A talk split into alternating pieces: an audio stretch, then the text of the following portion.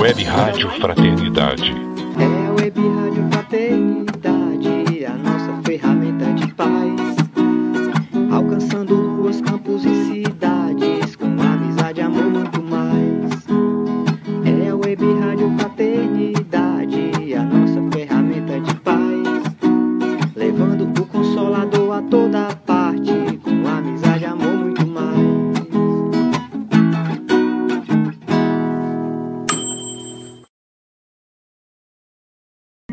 Esteja sempre em contato com o bem. No site e no aplicativo da Web Rádio Fraternidade, você encontra orações diárias, palestras e estudos que te sintonizarão com os ensinos do Cristo. Para acessá-los, basta entrar no site www.radiofraternidade.com.br ou baixar o aplicativo da Rádio Fraternidade. Neles, você pode ouvir a rádio em tempo real ou acessar o nosso acervo. Web Rádio Fraternidade, a emissora do bem na internet.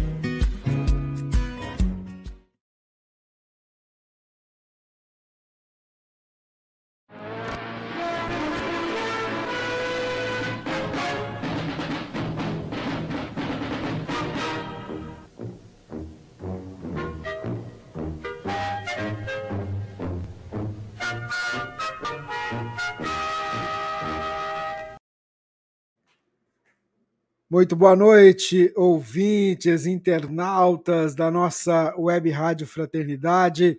É uma alegria receber vocês aqui mais uma vez para o nosso programa, programa de número 148. A Divina já está chegando ali para acompanhar conosco esse trabalho que a gente faz pensando em você que está aí do outro lado, na sintonia da nossa emissora do bem. Divina, muito boa noite para você. Boa noite, Rubens. Peraí, Divina, volta- a gente tirou o cabo. Agora mesmo a gente volta e você dá uma boa noite. Deixa eu chamar os meninos. Muito boa noite, Sâmia. Boa noite, Elahá. Sejam bem-vindos. Você primeiro, Sam. boa noite, Rubens Divina, boa noite, Elahá. E muito boa noite a todos os irmãos que estão esta noite acompanhando este Pinga Fogo. Elahá.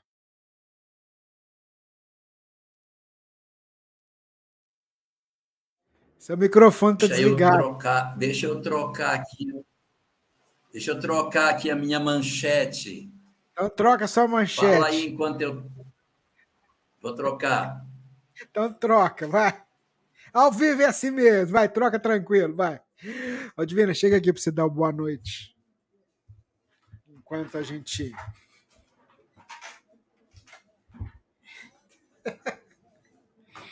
Boa noite, queridos irmãos, queridas irmãs, Sâmia, o Jorge, ao Rubens, né? Que a gente possa ter um programa cheio de muitas bênçãos, né? Aprender um pouco mais e seguir a nossa jornada aí evolutiva. Agora o seu boa noite, Jorge. Agora sim, olha a minha manchete embaixo do meu nome, tá vendo? Tá chique, viu, Sam? Você viu? Ele tá chiquérrimo. Tá. Então tá, você viu que eu coloquei a Ah. logo da rádio rodando. Vai lá, vai lá, vai lá, vai lá. Vai lá. Tá, tá girando agora, né? É, você viu? Está girando aqui no meio da, da sala, aqui. Muito bom. Boa noite, Rubens. Boa noite, Divina. Boa, boa noite, Sâmia. Boa noite a todos os companheiros ligados conosco. Boa noite, companheiros do Brasil e do mundo ligado na nossa live. Boa noite, Ângela Maria Stefanini. Boa noite, Olga Wilde. Sejamos todos bem-vindos a mais um programa. Programa de número 148 do Pinga Fogo, através da web Rádio Fraternidade, a emissora do bem na internet, ajudando a construir um mundo melhor. Isso mesmo, Jorge. Sâmia, vamos fazer a nossa prece. Vamos, Jorge, fazer a nossa prece, agradecendo imensamente a Deus por nos dar essa oportunidade da gente se encontrar para refletir, para estudar, para estar junto com os nossos amigos nesse processo evolutivo. Que o nosso programa, Senhor, seja um instrumento teu, ajudando aqueles que aqui buscarem esclarecimento, buscarem uma palavra amiga, que a gente se coloque como instrumento da tua mensagem, em especial nosso amigo Jorge, sendo intuído por ti, Senhor, a trazer não só esclarecimento, mas ajudar os nossos amigos, muitas vezes em aflição, em dúvidas, que a palavra dele, do nosso amigo Jorge, possa refletir o teu amor também, Senhor, sob a tua proteção e sob o, sob o teu amparo. Nós começamos a edição número 148 do Pinga Fogo. Que assim seja. Ô Samia, o que, que você preparou para a gente hoje, hein? Rubens, nós estamos no mês da mulher, né? Está chegando aí o Dia Internacional da Mulher, e eu pensei em trazer, falar um pouco sobre a mulher que idosa, né, na, na, na idade física, que já viveu boa parte da sua vida e muitas vezes hoje vive só. Hoje vive da saudade, das lembranças, dos erros e acertos da vida. E esse poema fala sobre isso. Ele se chama No Balanço da Vida. Na noite da vida, a cadeira embala a saudade. Do céu, ilumina a saudade o sereno luar.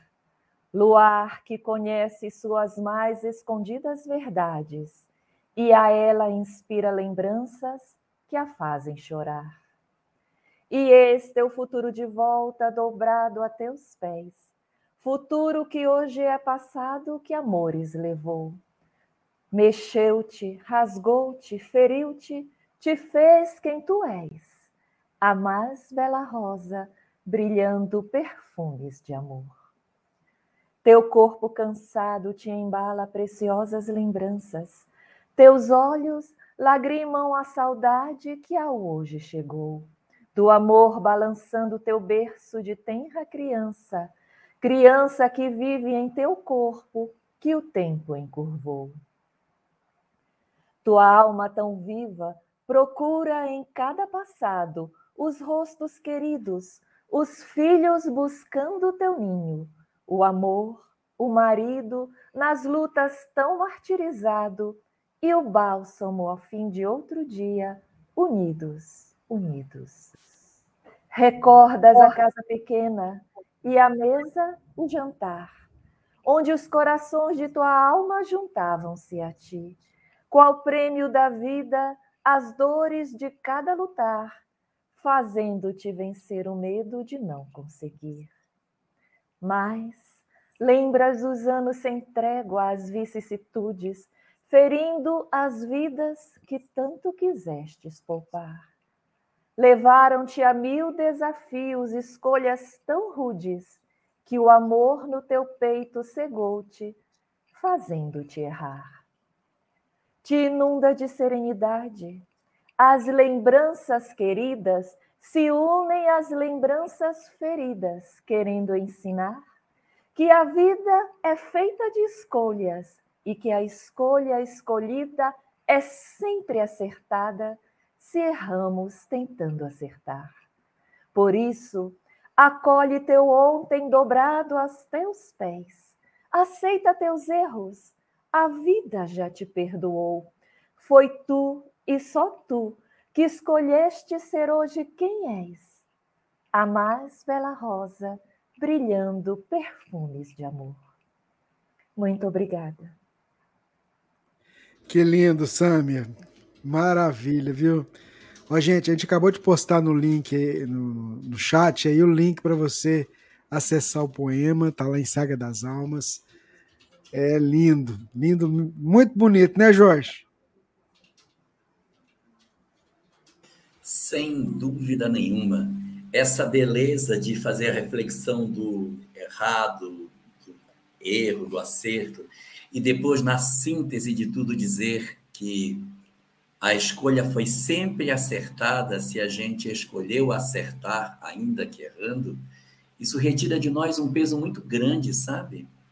Porque muitos de nós carregamos culpa, culpa, culpa Mas quando a gente faz as coisas querendo fazer o certo, ainda que erre, a lei tem misericórdia dos nossos passos, diferente de quando nós intencionalmente realizamos o mal.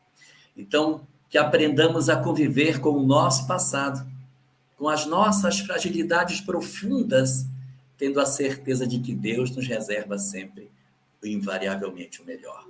Muito bonito, Samir. Lindo. Obrigada. Samir, acrescentaria mais alguma coisa nisso que o Jorge falou?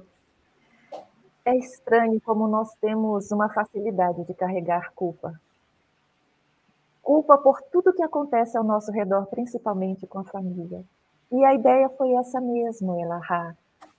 Não tem como nós chegarmos no tão avançado da vida, depois de criarmos os filhos, achando que acertamos tanto. Sempre vai haver aquela lembrança em que a gente vai poder dizer: deveria ter escolhido diferente. Mas para Deus a intenção tem um poder impressionante. Se a intenção foi acertar, isso não é um erro. O erro é quando a gente escolhe errar, né?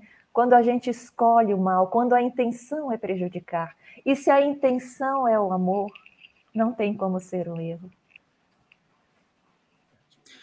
Ô, Samia, muito obrigado pela participação, né, Divina? É verdade, Samia. É...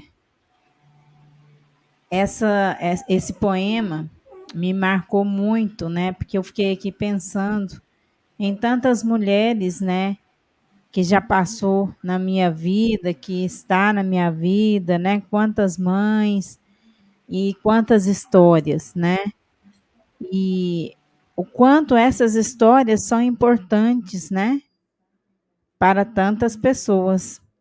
Muito lindo o seu poema, adorei muito, gostei muito, tá? Ô, Sam, depois nós vamos fazer um programa só para refletir os poemas da Sam, né, Ô, Jorge? Sam, obrigado, viu? Uma alegria ter você com a gente aqui. E eu agradeço a Jesus por tudo que permite. Gente, muito bom estar com vocês. Até a próxima, se Deus quiser. Tchau, tchau. Obrigado, Sandra. Tchau, gente. Então, gente, vamos seguir então com o programa Pinga Fogo de hoje, edição número 148. Jorge, vai fazer meu aniversário mês que vem, viu? Eu lembro que a gente começou no dia 13 de abril. Seu microfone. Nós fazemos aniversário no aniversário da Divina, 13 de abril. Tá, tá vendo?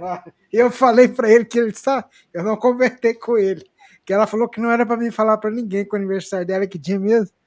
13. 13 então, tá de abril dia que o Pinga Fogo faz aniversário. É. Mas vamos lá. Gente, vamos lá, vamos aproveitar o programa.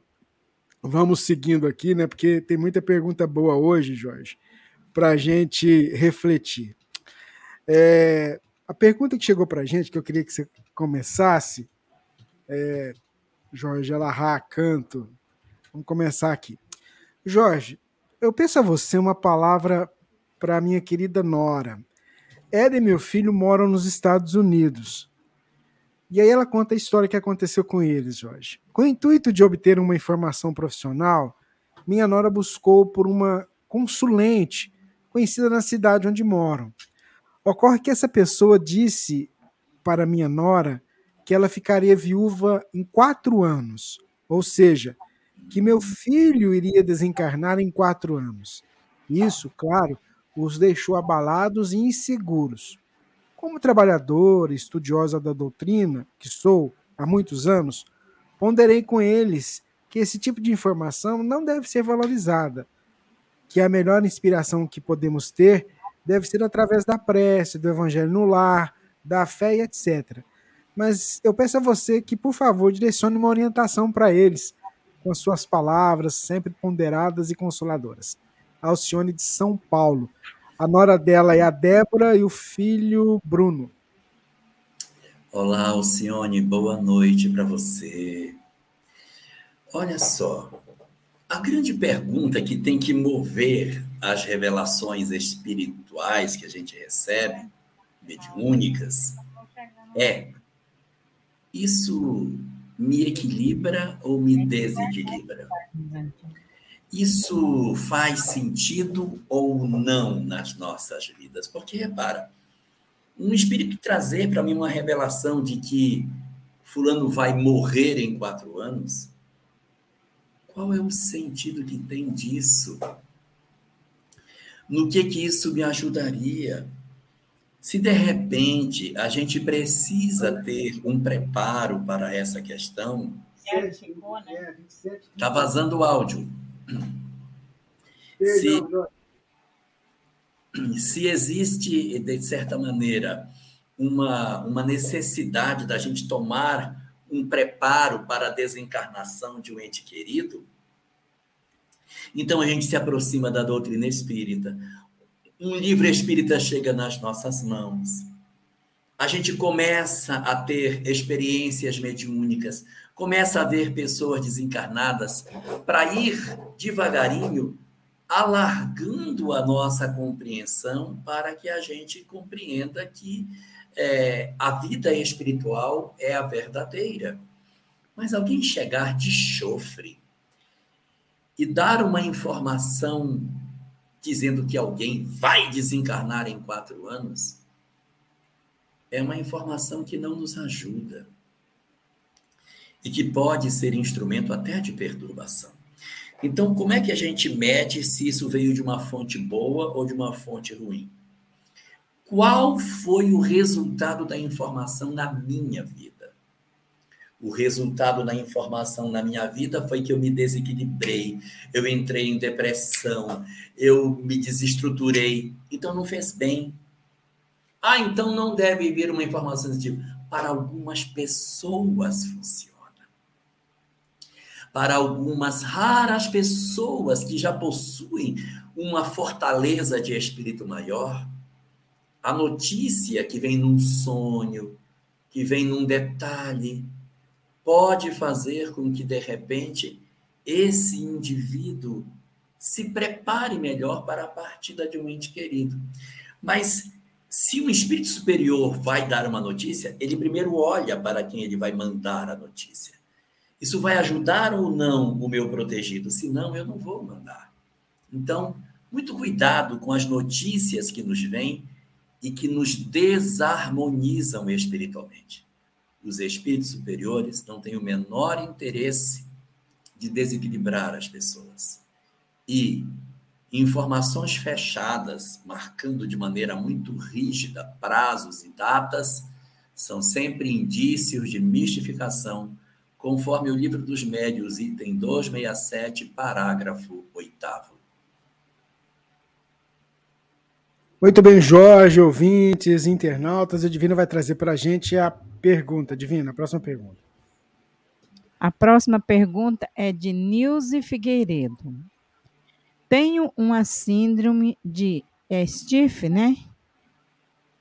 É, Person, ou seja, a síndrome da pessoa rígida. Qual é a visão da doutrina espírita em relação a esta, a esta síndrome? Obrigada, muita luz para todos. Você pode falar de forma geral de outras, de outras situações, sim, sim né, Jorge? É, existem síndromes que elas alcançam os aspectos mentais. E existem outras síndromes que alcançam apenas os aspectos físicos. Determinadas síndromes que estão relacionadas com um, fragilidade dos ossos, condição de mobilidade, ou rigidez, né? O esqueleto vai se solidificando, se, se enraizando um no outro, produzindo a rigidez das forças. Então, é, as doenças de caráter físico e que não alcançam a parte mental, elas podem ser tanto uma prova, como uma expiação ou uma missão. Todas as experiências que não alcançam a doença mental, elas podem ser vistas como missão, expiação ou prova.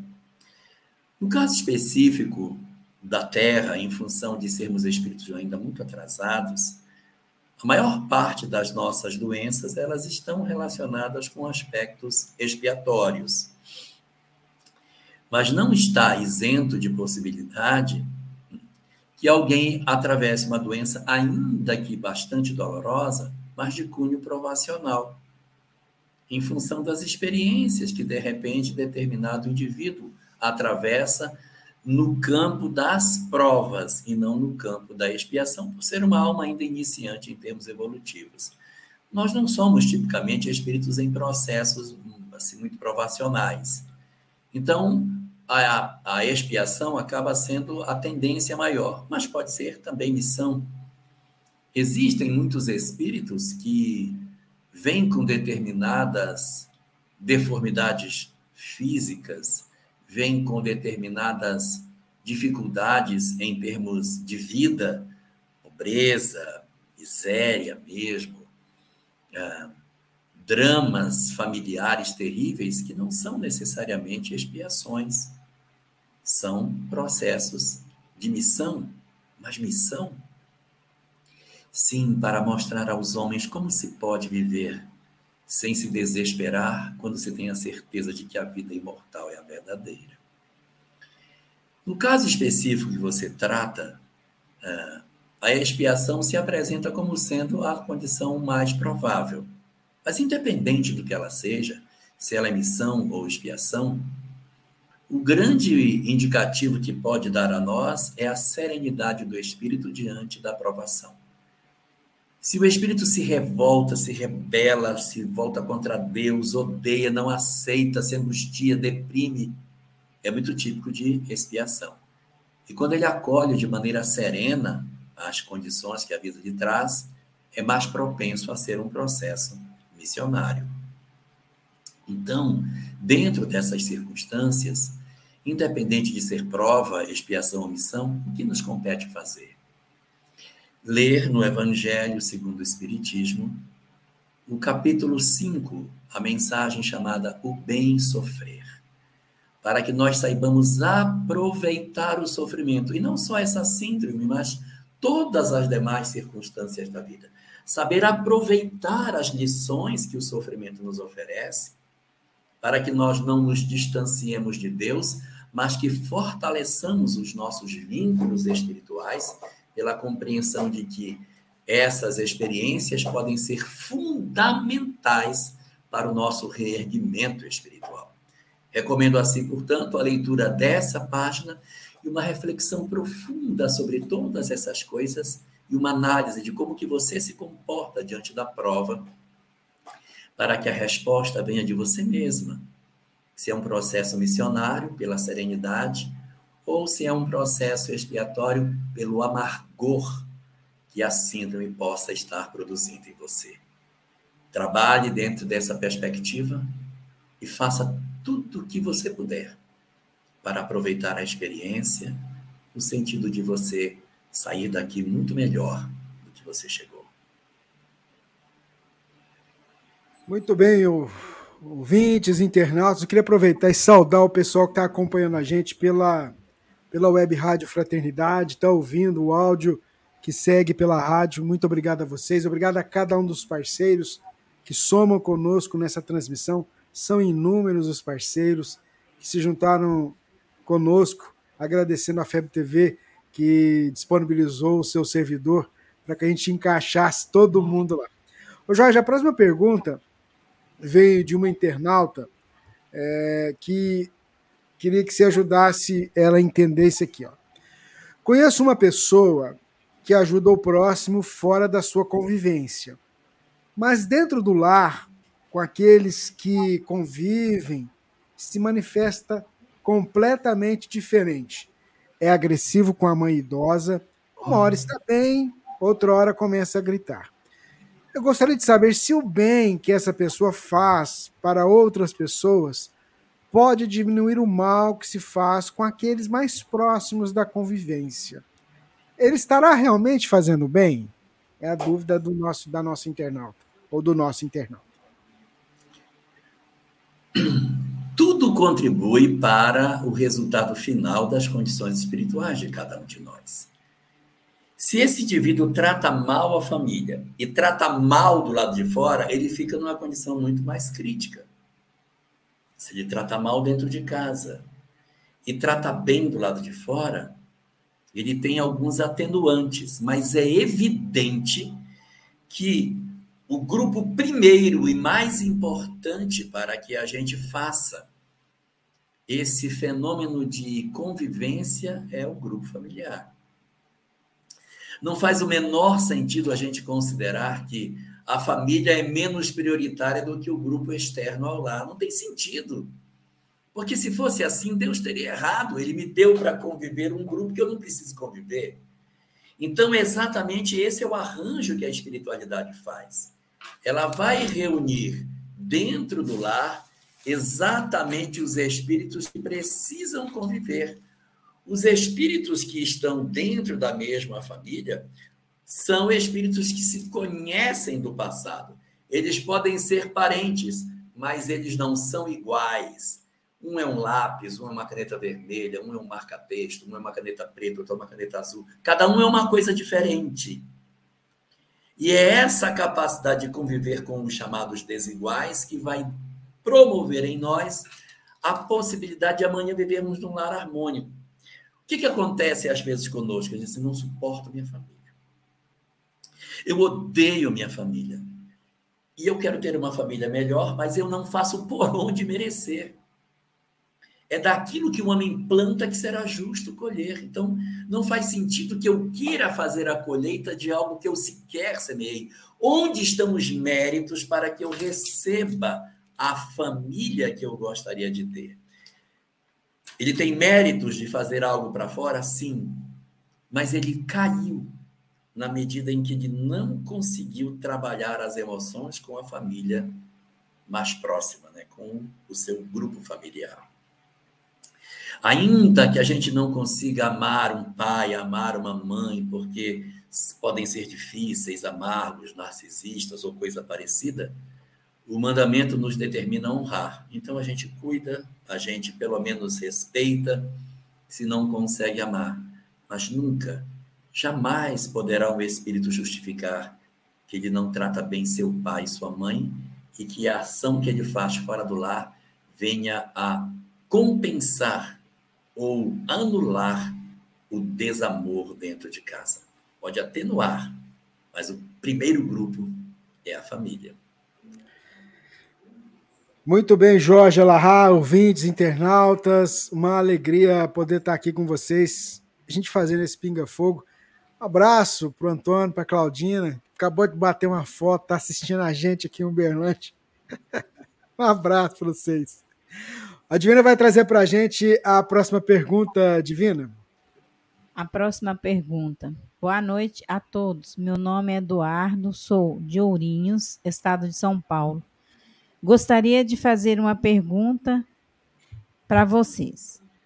Em uma reunião mediúnica, um espírito atrasado que só pensa em fazer o mal, que se compra apenas no mal, se compraz, né? se compraz apenas no mal, com essa passagem no centro, quando recolhido pela espiritualidade benfeitora, em que local no mundo espiritual ele será conduzido, já que na casa de meu pai há muitas moradas? Nada determina que um atendimento mediúnico feito na mesa curou um espírito do seu desejo de fazer o mal. Assim como nós, muitas vezes, podemos ter um aconselhamento de alguém e podemos dizer: é, realmente eu estou errado, eu, eu vou mudar.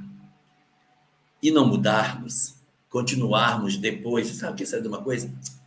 Estava era maluco quando eu falei aquilo, eu vou continuar fazendo o que eu estava fazendo e acabou-se. Assim como a gente pode sofrer uma influência e depois voltar para a conduta equivocada, um espírito sendo assistido na reunião mediúnica também pode. Não é porque um atendimento foi feito que curou o espírito. Às vezes a gente recebe entidades perversas, odientas, que estão se debatendo, e aí elas se acalmam, não, vai, aí adormece, conduz ele vai adormecido para o mundo espiritual. É possível que ao despertar, pelo acolhimento, pelo envolvimento, pela assistência, ele permaneça no local de socorro. Mas pode ser que não, pode ser que ele volte para o local onde ele estava. que ele não aceite a disciplina do ambiente onde ele estava. Eu citaria aqui como exemplo o caso de Jerônimo, do livro Memórias de um Suicida, que não aceita as orientações da instituição que ele está acolhido e ele então decide ir para visitar a família, fica completamente desequilibrado e tem que ser recolhido numa outra instituição, o isolamento, saindo do hospital. Citaria o livro Memórias de, uh, nas Fronteiras da Loucura, em que uma entidade, um rapaz drogado, assistido durante o desencarne, é levado para um posto de socorro, mas durante a autópsia ele tem tanta vinculação com o corpo físico que ele se desespera na autópsia sentindo as dores, enquanto os outros companheiros que estavam com ele no carro não sentem. Só ele. E ele então, num grito desesperado, desaparece do hospital e vai ao encontro do corpo que estava sendo cortado. Então você vê que os mentores eles não têm o interesse de enclausurar os espíritos. No livro Painéis da Obsessão, o caso Fernando, ele era um antigo é, dono de engenho que está desencarnando e os mentores estão ali para fazer o desencarne dele. Quando estão começando, chega a turma de obsessores e leva o espírito da frente dos mentores, porque ele conecta com os obsessores e vai embora. Então, os mentores, eles não interferem no livre-arbítrio dos homens. Eles atuam, acolhem, têm a reunião mediúnica, é sensibilizado, e ele pode ser recolhido. Aí você pergunta, para onde ele vai? Para um posto de socorro, para um hospital do mundo espiritual, onde ele pode permanecer ou não, a depender da rebeldia e da insistência na prática do mal. Muito bem, Jorge Alahá, ouvintes. A Divina teve que dar uma saidinha, mas já já ela está com a gente aqui na sequência do programa. E a gente vai seguindo então. Ô Jorge, a próxima pergunta, ela foi feita por um irmão que está nos acompanhando, e é a seguinte. No capítulo 3 do Evangelho segundo o Espiritismo, o item número 1, tá lá. Que o vosso coração não se turbe.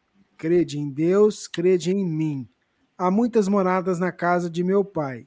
Se assim não fosse, eu vos teria dito: Pois vou preparar-vos um lugar, e depois que me for, e que vos tiver preparado um lugar, eu retornarei e vos levarei comigo, a fim de que, onde eu estiver, vós aí também estejais.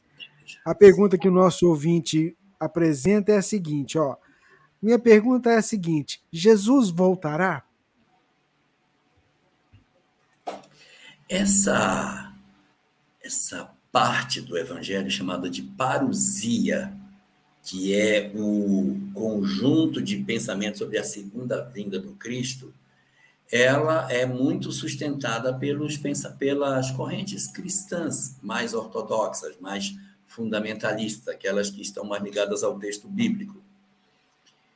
Os judeus dizem que o Messias virá uma única vez e que quando ele vier vai criar um reino de glória que não vai terminar nunca.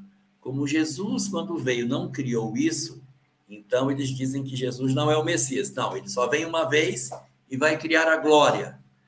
Os cristãos dizem, não, ele vai vir duas vezes, porque quando ele não veio em glória ainda, ele vai ter que vir em glória, e não veio.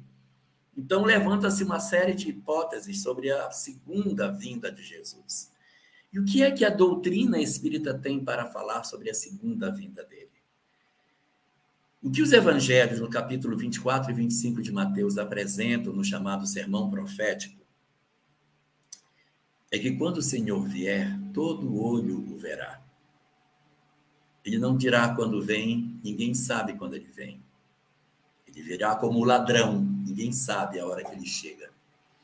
Então não há notícia de quando que o Senhor chega e ele quando vem todo mundo vê. Se a terra é redonda, não dá para todo mundo ver.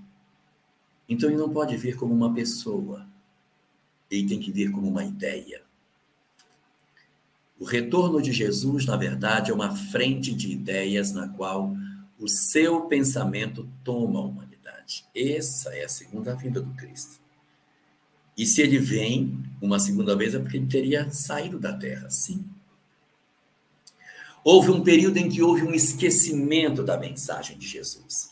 A mensagem foi pregada, depois ela é esquecida.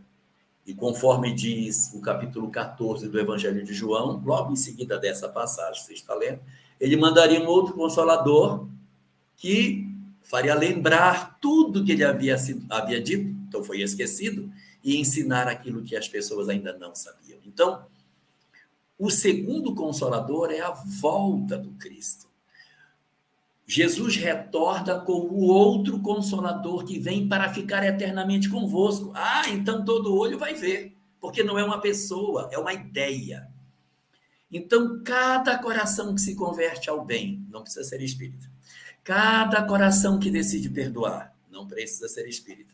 Cada alma que se volta a fazer o bem, a amar, a perdoar, a buscar a espiritualidade da vida, que descobre as leis do universo e que se volta para o entendimento do amor como a verdade única para as nossas existências. Quando nós alcançamos esse grau de compreensão das coisas, automaticamente Jesus voltou para nós. Jesus está vivendo no nosso coração. Quando cada um faz isso, o Cristo vai voltando. Nós estamos vivendo o período do retorno, que não tem aviso. É cada um, palmo a palmo, coração a coração, Jesus voltando e ensinando aos homens as verdades espirituais. Numa linguagem mais espírita, se poderia dizer: o mundo de regeneração com os ideais superiores que ele representa, é o retorno de Jesus ao mundo pela implantação de seu reino sobre a terra. Muito bem, Jorge Alahá, ouvintes, internautas. Vamos seguindo aqui com Pinga Fogo, a edição número 148, 6 de março de 2023. Esse final de semana a gente vai estar em Curitiba para cobrir a Conferência Estadual Espírita do Paraná. A gente vai estar é tá lá. É, vai estar tá lá no Teatro da Federação Espírita do Paraná, onde vai acontecer o evento. A gente vai conhecer lá e vai ajudar a levar para você que está espalhado pelo Brasil, pelo mundo, mais esse evento. Ô Jorge, a ouvinte que nos escreveu diz assim, ó. Faz mais de um ano que eu comecei a estudar o Espiritismo e, consequentemente, descobri você no YouTube. Estou muito agradecida a Deus pela, pela oportunidade de conhecimento que você tem ajudado ela a ter, né? Mas ela diz o seguinte: olha, é... deixa eu pegar aqui. Eu sou católica, praticante, fervorosa e convicta da doutrina que jamais abandonarei, mas pretendo continuar estudando o Espiritismo pois nele encontrei muitas respostas que há tempos eu procurava. Mas há uma resposta que ainda busco. Porque eu nasci com uma fobia terrível de escuro e um pavor tremendo de ficar presa em lugares fechados, como elevadores e aviões. Terei de passar toda a atual existência com essas fobias? Poderia ter acontecido de, em outra existência, eu ter sido sepultada viva, por exemplo. Ela é professora lá em Porto Feliz, São Paulo, a nossa, a nossa ouvinte. Opa, Porto Feliz, essa cidade foi muito comentada durante a pandemia. Muito bem, boa noite, professora. Seja muito bem-vinda. A gente fica muito satisfeito com a sua presença conosco aqui.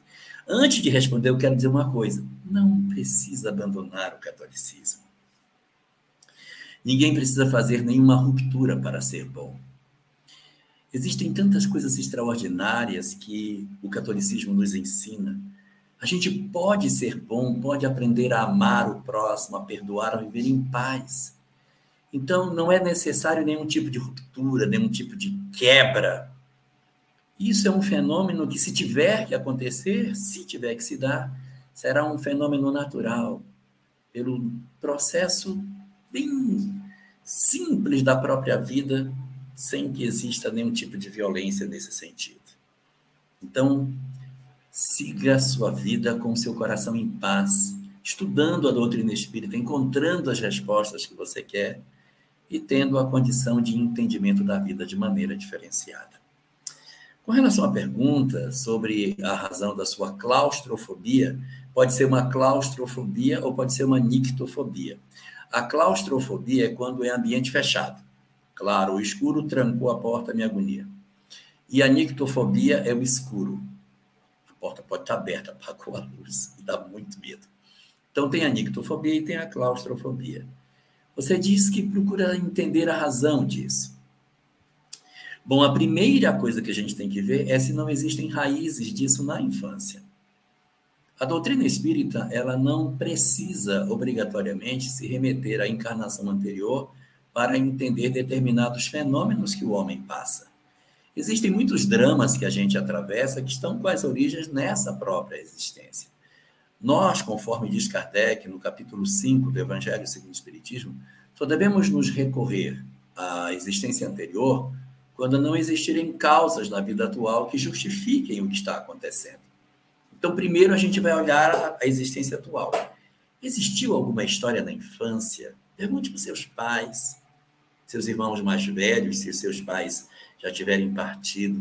Se você alguma vez ficou preso em algum lugar, se houve algum trauma nesse sentido, se houve alguma história no presente em que isso tenha se dado.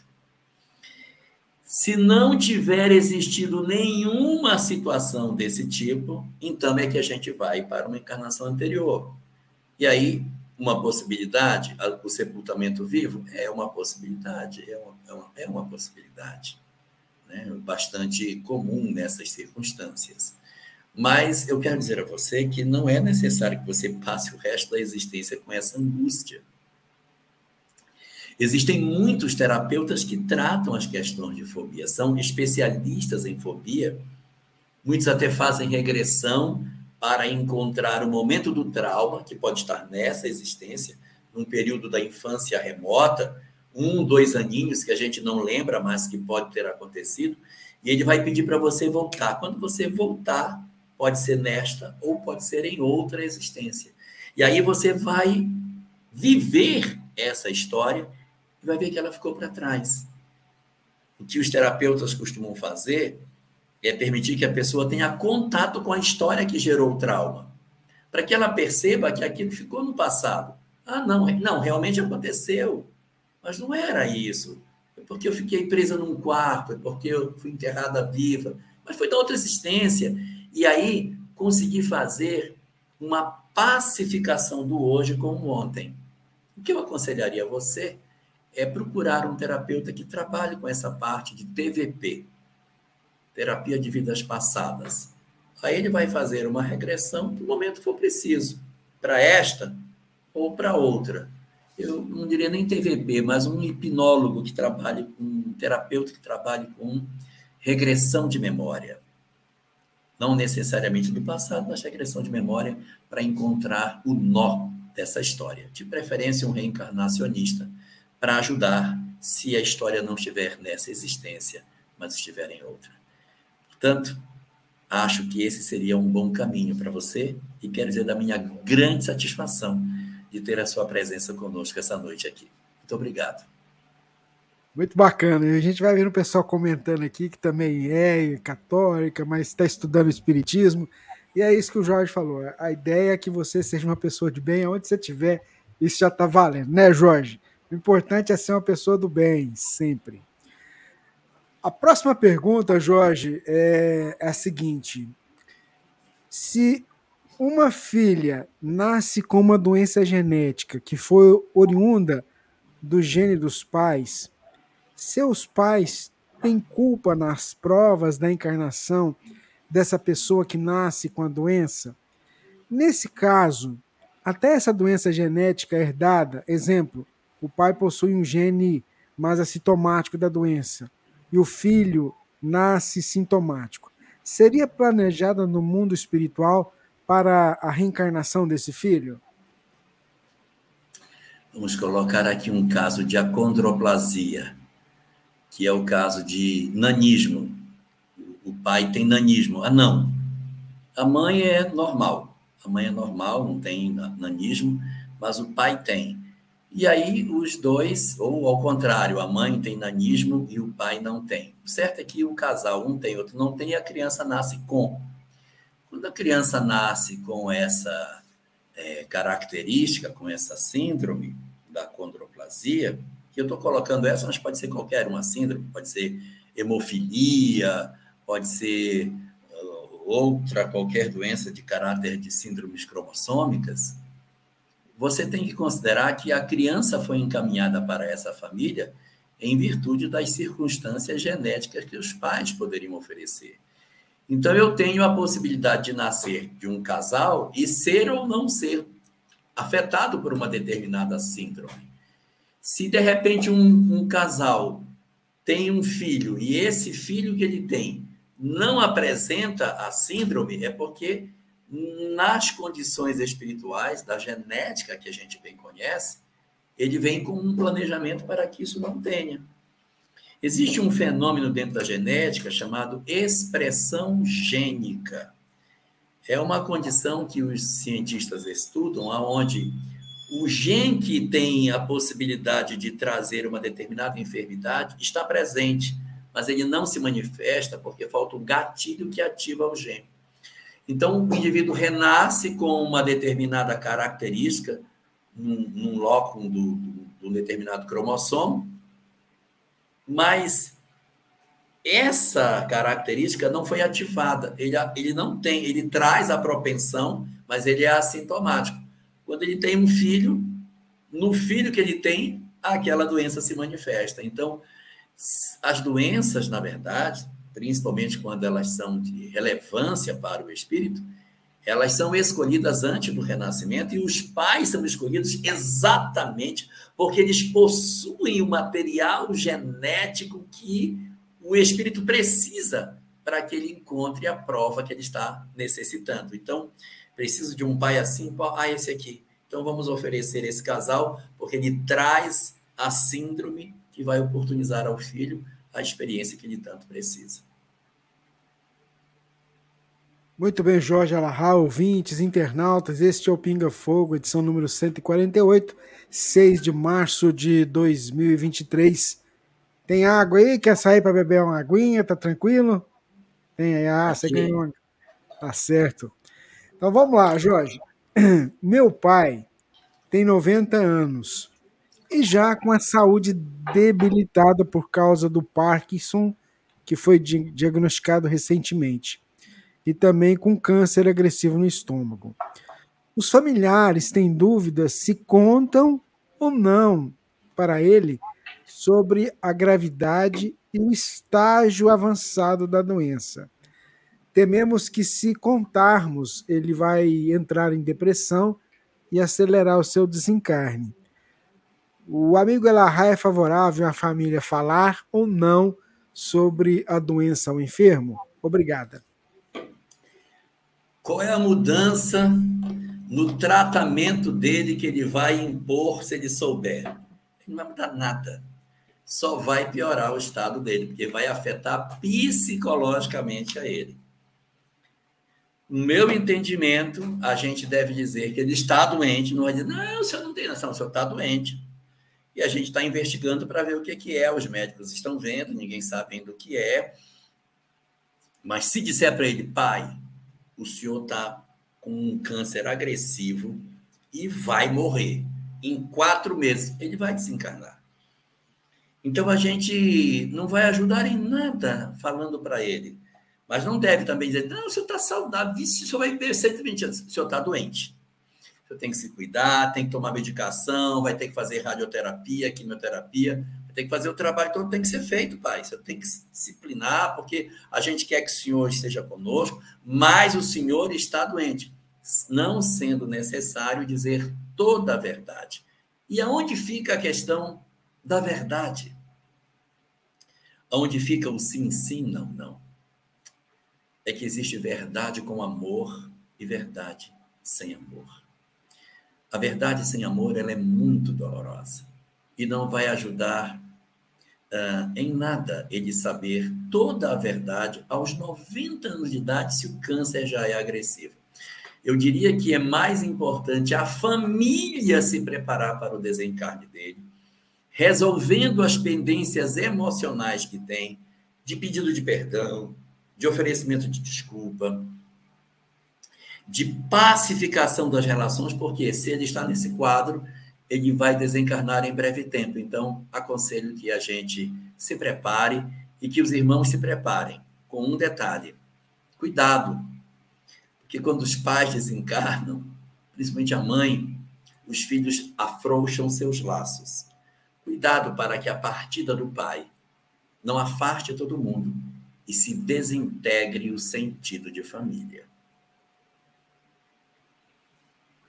Muito bem, Jorge Alahá, ouvintes, vamos seguindo aqui com o Pinga Fogo. A próxima pergunta é a seguinte. Jorge, sobre a reencarnação de chifópagos, sabemos que são, em, são, em princípio, Tem. espíritos altamente comprometidos. Mas gostaria de saber se, por exemplo, os dois estão no mesmo patamar evolutivo, mas se um dos espíritos evoluiu muito mais, se sujeitaria a voltar nessa condição para ajudar aquele, para ajudar aquele amor que perdeu em enganos e erros, a ponto de precisar dessa prisão temporária? O que evoluiu mais volta atrás e se sujeita a vir na situação de chifópagos para ajudar? Seria interessante você falar sobre isso, Jorge. É, talvez as pessoas não estejam acostumadas com essa expressão chifópagos. É porque é, no passado houve dois gêmeos que nasceram ligados pela, por essa parte aqui do peito, o externo, que é apêndice chifoide. Então, quando eles estavam ligados cara a cara pelo peito, pela, pelo apêndice chifoide, pelo externo, eles foram chamados de chifópagos porque estavam ligados por essa, por essa parte do corpo. E a gente depois começou a chamá-los mais de siameses, porque em Sião também teve alguns casos de gêmeos e ficaram ligados por uma parte do corpo. E a gente acabou deixando muito de usar essa expressão chifópagos. E passamos a usar mais siameses. Mas o que está se perguntando é os irmãos siameses, aqueles que nascem ligados por uma parte do corpo, cabeça, pelo tronco, pelo peito, uh, pelo lado. Daquilo que a literatura espírita nos apresenta, não há casos, eu pelo menos não conheço nenhum, de espíritos em condição espiritual distinta um do outro. Os casos relatados na literatura são sempre de espíritos que tiveram uma vinculação muito profunda no passado negativa e que, por esse motivo, acabaram renascendo disputando o mesmo corpo. Nós temos um livro, Contos e Apólogos, um capítulo chamado Na Seara do Ódio.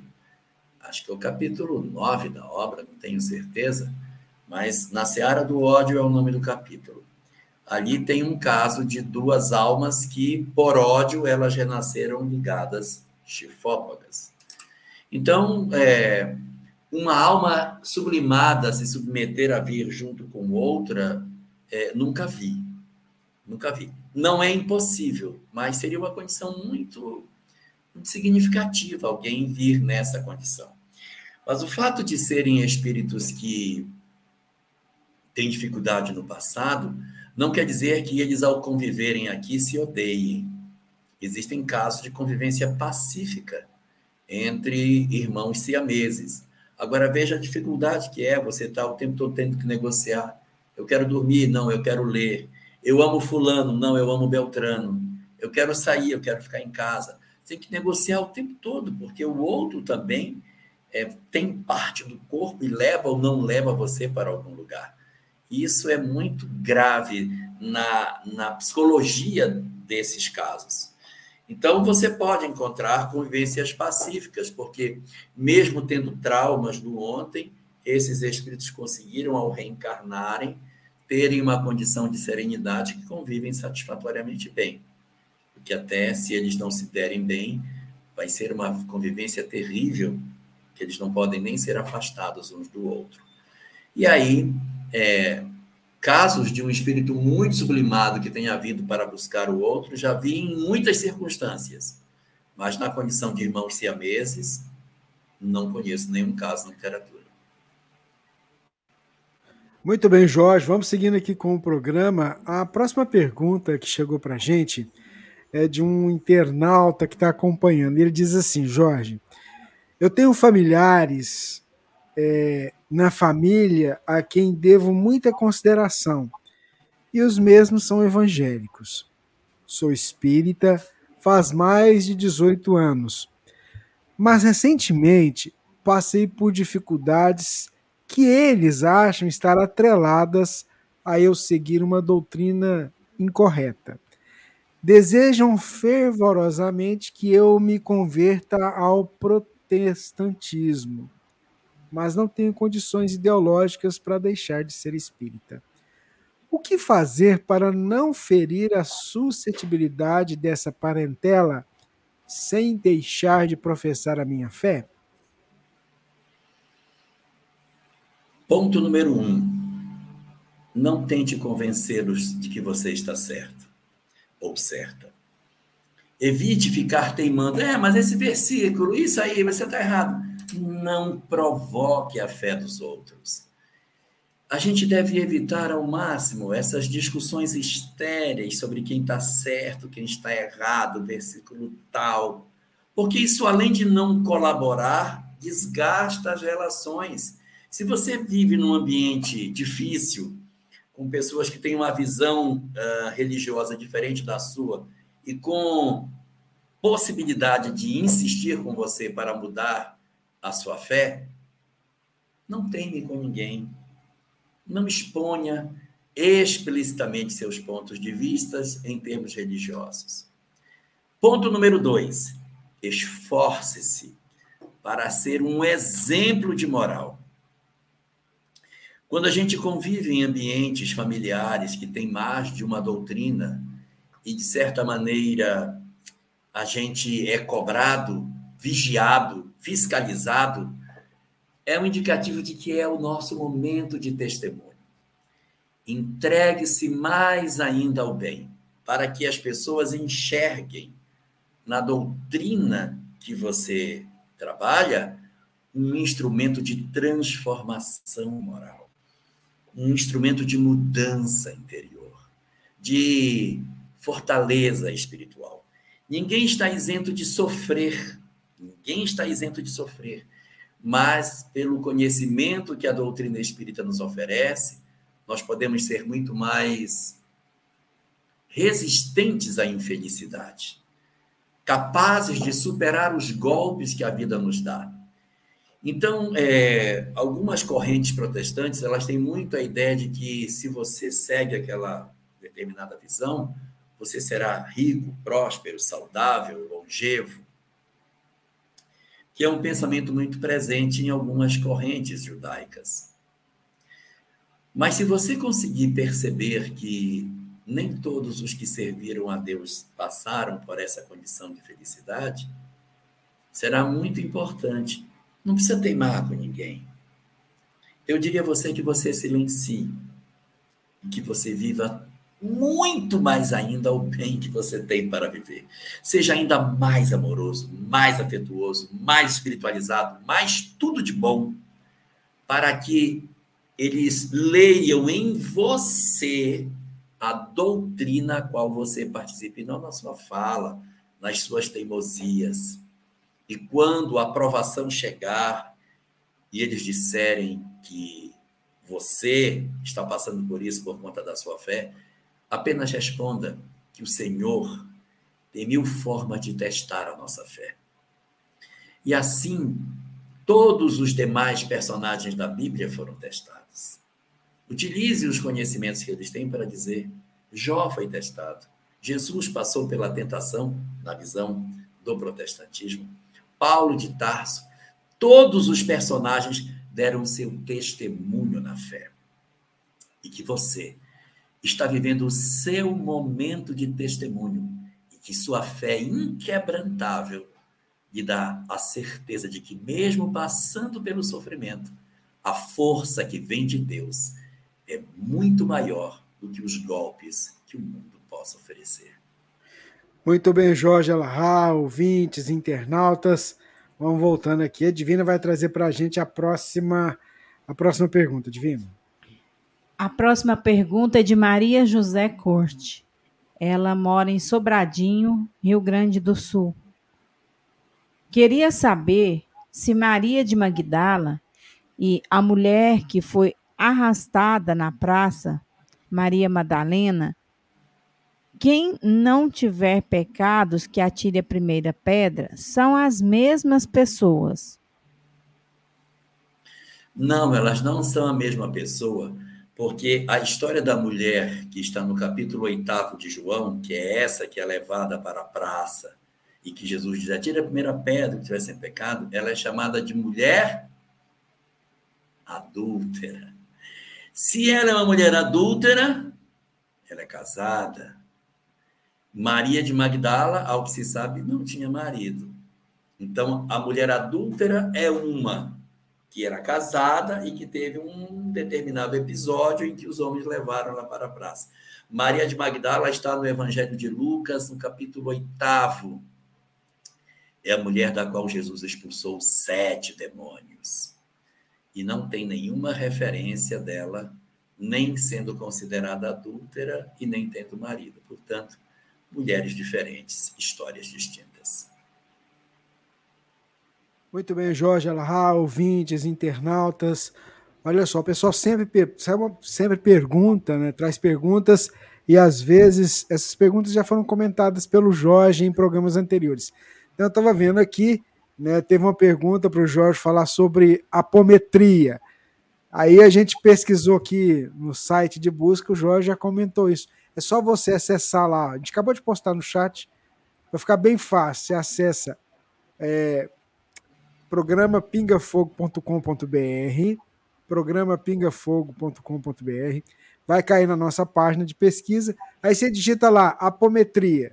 Vai aparecer o link para você clicar e escutar o Jorge falando sobre, sobre isso. Outra pergunta que apareceu aqui é do Edgar Armon. Também o Elahá já comentou. É só você digitar também o nome Edgar Armon, que vai aparecer lá o link do programa no exato momento em que o Elahá comenta sobre esses assuntos que a gente trouxe aqui agora comentando. O, o Jorge, pode falar. É, a Camilinha, ela trouxe aqui a, a, aquela informação na Seara do Ódio, é o capítulo 11 do livro Contos e Apólogos. Eu falei 9, é o 11. Ainda bem que a Camila tá aí para te dar o suporte, para te ajudar a lembrar, né? Porque é muita coisa. É muita coisa. Vamos seguir então com, com o nosso programa, o Pinga Fogo. Deixa eu pegar a próxima pergunta que a gente vai a gente vai trazer aqui para o Jorge. Vamos lá, Jorge. Próxima pergunta é a seguinte. É... Tenho muitas dificuldades em relação à minha ansiedade tenho passado por problemas de ordem psicológica. Não consigo me concentrar. Fazer uma leitura de 20 minutos é impossível. Estou em desespero. Quem pergunta é o Cristino Chagas. É. O principal problema hoje da nossa sociedade, Cristino, é a ansiedade está sendo mais frequente do que a própria depressão. E a ansiedade, ela decorre de uma incerteza do amanhã. Boa parte dos casos de ansiedade que a gente vive é com relação ao que vai acontecer no dia seguinte. Nós temos medo de adoecer, medo de perder o emprego, medo do que vai ser da minha vida, medo do que vai ser dos meus filhos, dos compromissos que eu assumi, e da, da vida louca que a gente às vezes leva e que, de certa maneira, a gente não consegue parar e que não consegue nem sequer refletir e que está devorando as nossas almas. O que a gente pode fazer para reduzir a ansiedade? A ansiedade vem da incerteza. Então, um dos grandes instrumentos para melhorar a nossa condição de certeza do amanhã, para que a gente tenha mais serenidade e esperança em dias melhores, é a fé. O melhor antídoto contra a ansiedade é a fé. A certeza das nossas vidas. Aconselho você a procurar uma instituição de você participar de estudos, não somente palestras. Ingressar no numa casa para debater, discutir, aproximar-se da literatura, ler material espírita, sentir as verdades espirituais das nossas vidas, para fortalecer em nós a certeza de que as nossas vidas se encontram nas mãos de Deus. Se eu pudesse dar a sugestão da literatura, da leitura de um livro em particular para fortalecer a fé, para diminuir a ansiedade melhorar a convicção de que Deus está no controle das coisas, eu aconselharia a leitura do livro Renúncia, de Emmanuel, que pode ser emprestado, numa, não precisa nem comprar, vai numa biblioteca espírita e pede emprestado, ele vai emprestar para você, para você ler. Você consegue pela internet o livro Renúncia, se quiser comprar, compra, formato digital, formato físico, não importa mas é uma obra excelente para reduzir os nossos níveis de ansiedade e solidificar a fé dentro das nossas almas. Então, é uma dica para você. Um grupo de estudo presencial numa casa espírita, leitura da obra Renúncia. Um terapeuta também faz muito bem.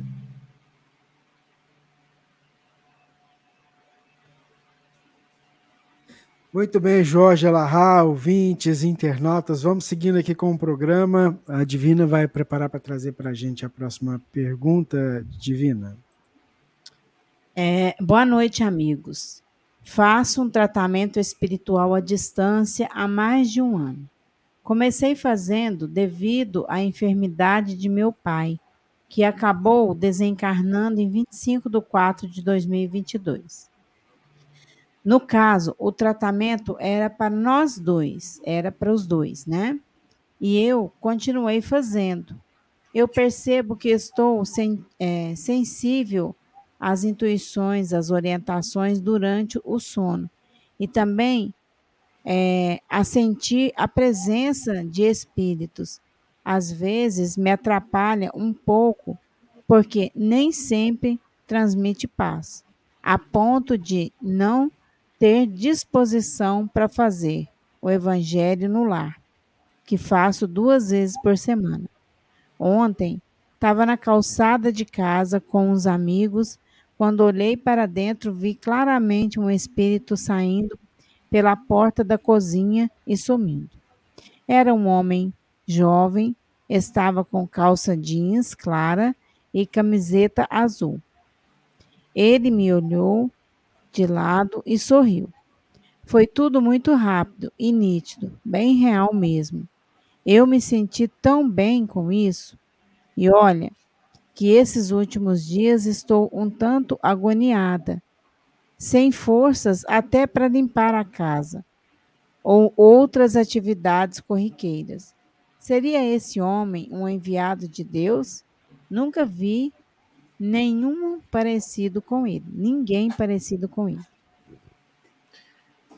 É, na verdade, quando a gente instala um evangelho sistemático, como você está fazendo toda semana, duas vezes por semana, a gente atrai companhias espirituais que passam a participar do nosso evangelho. A gente cria, na verdade, uma espécie de posto de socorro espiritual no nosso lar.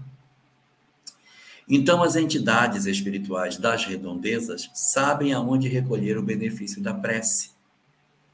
Determinados espíritos que precisam ser envolvidos, aconselhados, assistidos, trabalhados, que desencarnaram ou que vão desencarnar naquela noite, muitas vezes são trazidos para o Evangelho, ali permanecem, recebem doação de fluidos, para que eles possam fazer uma transição mais tranquila Outros, já desencarnados, que estão como que perdidos, são levados para o culto do Evangelho para ali também receberem as orientações espirituais que possam ser úteis a eles.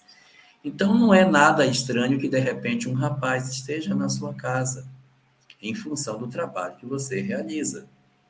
Nada de estranho nisso. O que eu gostaria de dizer para você é de uma outra coisa que você não comentou, que é o seu desânimo em função do trabalho que você vem fazendo. Isso também faz parte das companhias espirituais que às vezes são trazidas para o nosso lar. E se você tem toda essa sensibilidade espiritual, é bem provável que você também esteja registrando algumas entidades entristecidas, cansadas, abatidas, que são trazidas para o Evangelho exatamente para serem acolhidas e assistidas. Então, é, o que, que eu aconselho a você, se você tem toda essa sensibilidade? Nas horas que antecederem a realização do Evangelho no lar, que antecedem, disse depois, evite sair Evite, ah, vou fazer o supermercado rapidinho, vou, volto para fazer evangelho. Se você é muito sensível, não faça, já fique em casa. Curta as energias, porque assim, sai na rua, aí o carro vem, dá uma fechada, você se desequilibra, se aborrece, dá uma dor de cabeça, chega em casa, nossa, não estou bem, não estou legal, porque é exatamente isso pode ser um instrumento para que não aconteça o evangelho. Então, se você tem toda. Eu estou falando isso porque você é muito sensível. Quem não é tão sensível nem percebe nada, vai e volta e acabou. Se for um como eu, que não sente nada, dá para fazer. Mas quem é mais sensível, se preserve mais. Tá, mas eu vou chegar em casa, vou ficar fazendo o quê? Olhando para a parede? Bota música espírita no YouTube. Bota a web Rádio Fraternidade para você ouvi-la. Tem um Melhores Músicas Espíritas. Bote lá no YouTube, escreva Melhores Músicas Espíritas e bote para ouvir. Ou Músicas Espíritas e deixe tocar. Web, rádio, fraternidade, deixa tocar. Deixa inundar sua casa das energias positivas, que vai ajudar você quando a hora do evangelho chegar, você está mais alinhada para fazer o trabalho melhor. Tá bom? E não há nada de singular no fato de você ter visto o meu espírito. Se você vai estar fazendo essa tarefa duas vezes por semana, certamente os espíritos estão visitando e celebrando com você esse conhecimento maravilhoso.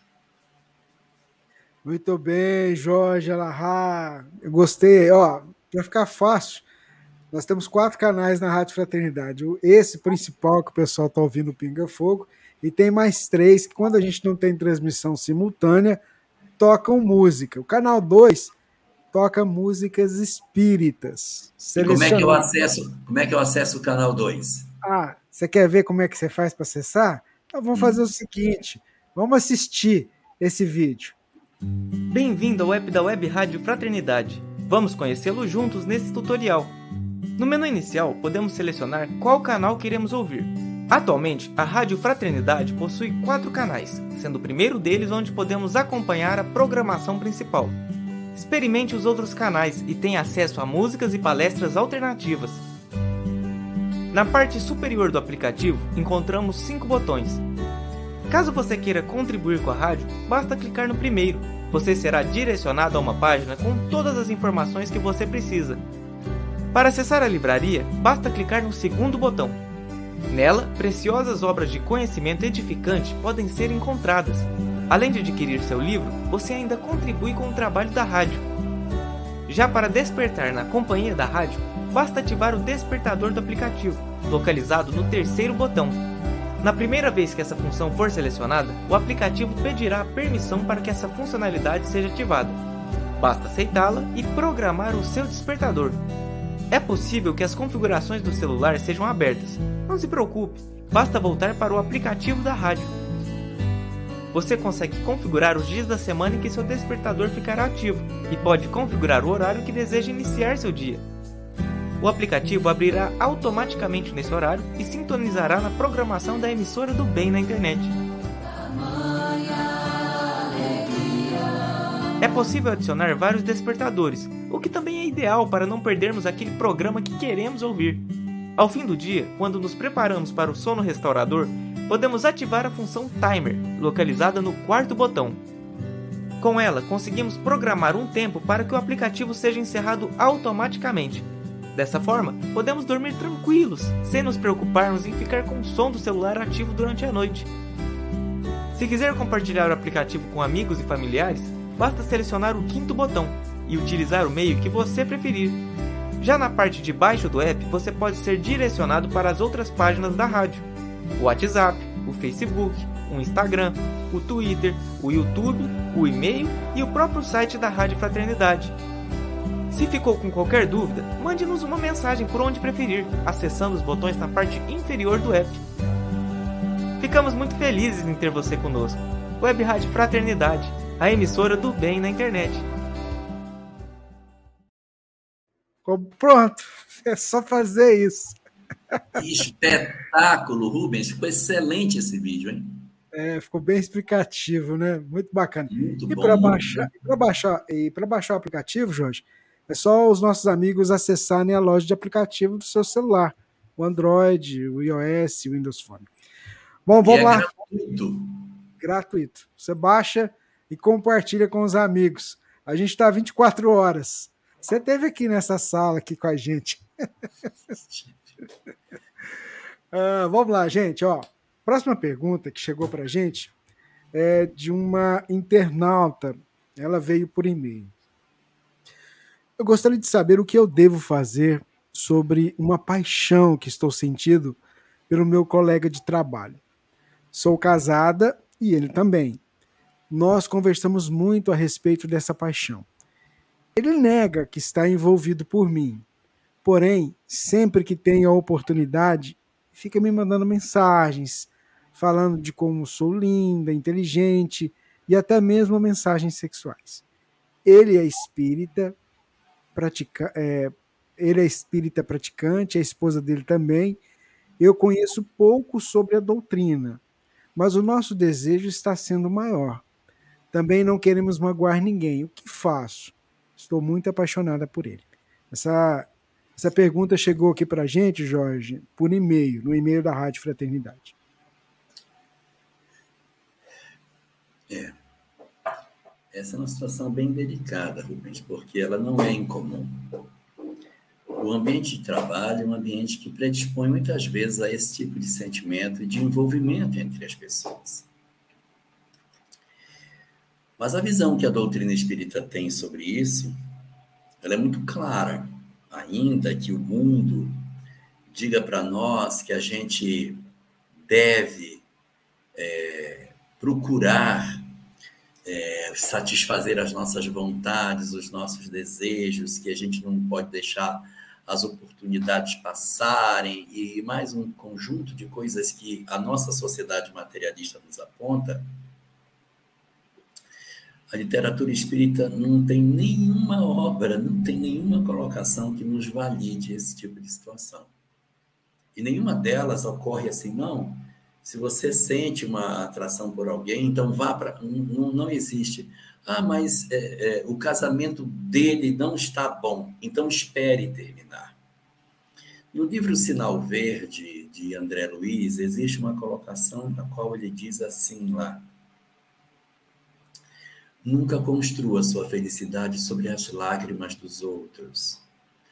Porque a gente tem que pensar assim: eu estou apaixonada por ele, ele está interessado por mim, e nós poderemos ser muito felizes. E a outra pessoa que está na retaguarda dessa relação? Quanto de dor existe naquela que vai ser preterida? Então a gente tem que pensar muito nesse sentido. E alguém vai dizer assim: puxa, mas eu vou abrir mão da minha felicidade em função disso. Nós não sabemos se realmente é a felicidade que nos aguarda ou não. Porque a quantidade de, de histórias semelhantes a essa, que terminam dolorosamente, é estupendamente maior do que as que têm final bom. Existem algumas que terminam até bem, o casal separa, A pessoa vai, isso é, existe. Mas a probabilidade disso é muito pequena diante da quantidade, meu Deus, imensa das pessoas que se machucam, que se ferem. E muito frequentemente isso se dá porque existe um envolvimento espiritual negativo, perturbador, envolvendo as pessoas. Então, elas se sentem como que apaixonadas, mas no fundo é um envolvimento espiritual perturbador que está aqui para produzir a queda das pessoas. Uma vez acontecida a separação, uma vez dada a circunstância aonde a separação aconteceu, os dois ficaram juntos, ocorre uma frustração tão profunda. O outro vai olhar e dizer assim, eu não reconheço mais nessa pessoa que eu escolhi aquela que eu achei que fosse me preencher. Então, há uma um vazio, uma angústia muito profunda e muitas das pessoas depois, ela até falou que ela também é casada, né? O remorso que consome as pessoas depois do acontecido não deixa com muita frequência que as pessoas sejam felizes. Então, destrói o para trás e não constrói o para frente. No livro Depois da Vida, de autores diversos através de Divaldo Franco, é um livro que tem 30 mensagens. As dez primeiras são de espíritos perturbados, as dez seguintes são de espíritos em condição mediana e as dez últimas são espíritos em condições felizes. Os espíritos perturbados, nessa obra, eu acho que é o capítulo 5. Chama-se Triângulo Amoroso eu sugeriria que você lesse esse capítulo. A entidade está tomada de ódio porque foi abandonada tomada de ódio. É uma das mensagens mais fortes que eu já li na vida. Mas, independente da força dessa mensagem, tem uma frase que ela coloca lá. Descobri que quando o amor nos chega comprometido, é sinal de prova para os três. Então, não desate lá atrás para tentar armar na frente. Se tiver que acontecer alguma coisa, que ele se resolva, para que depois vocês iniciem algum tipo de relacionamento.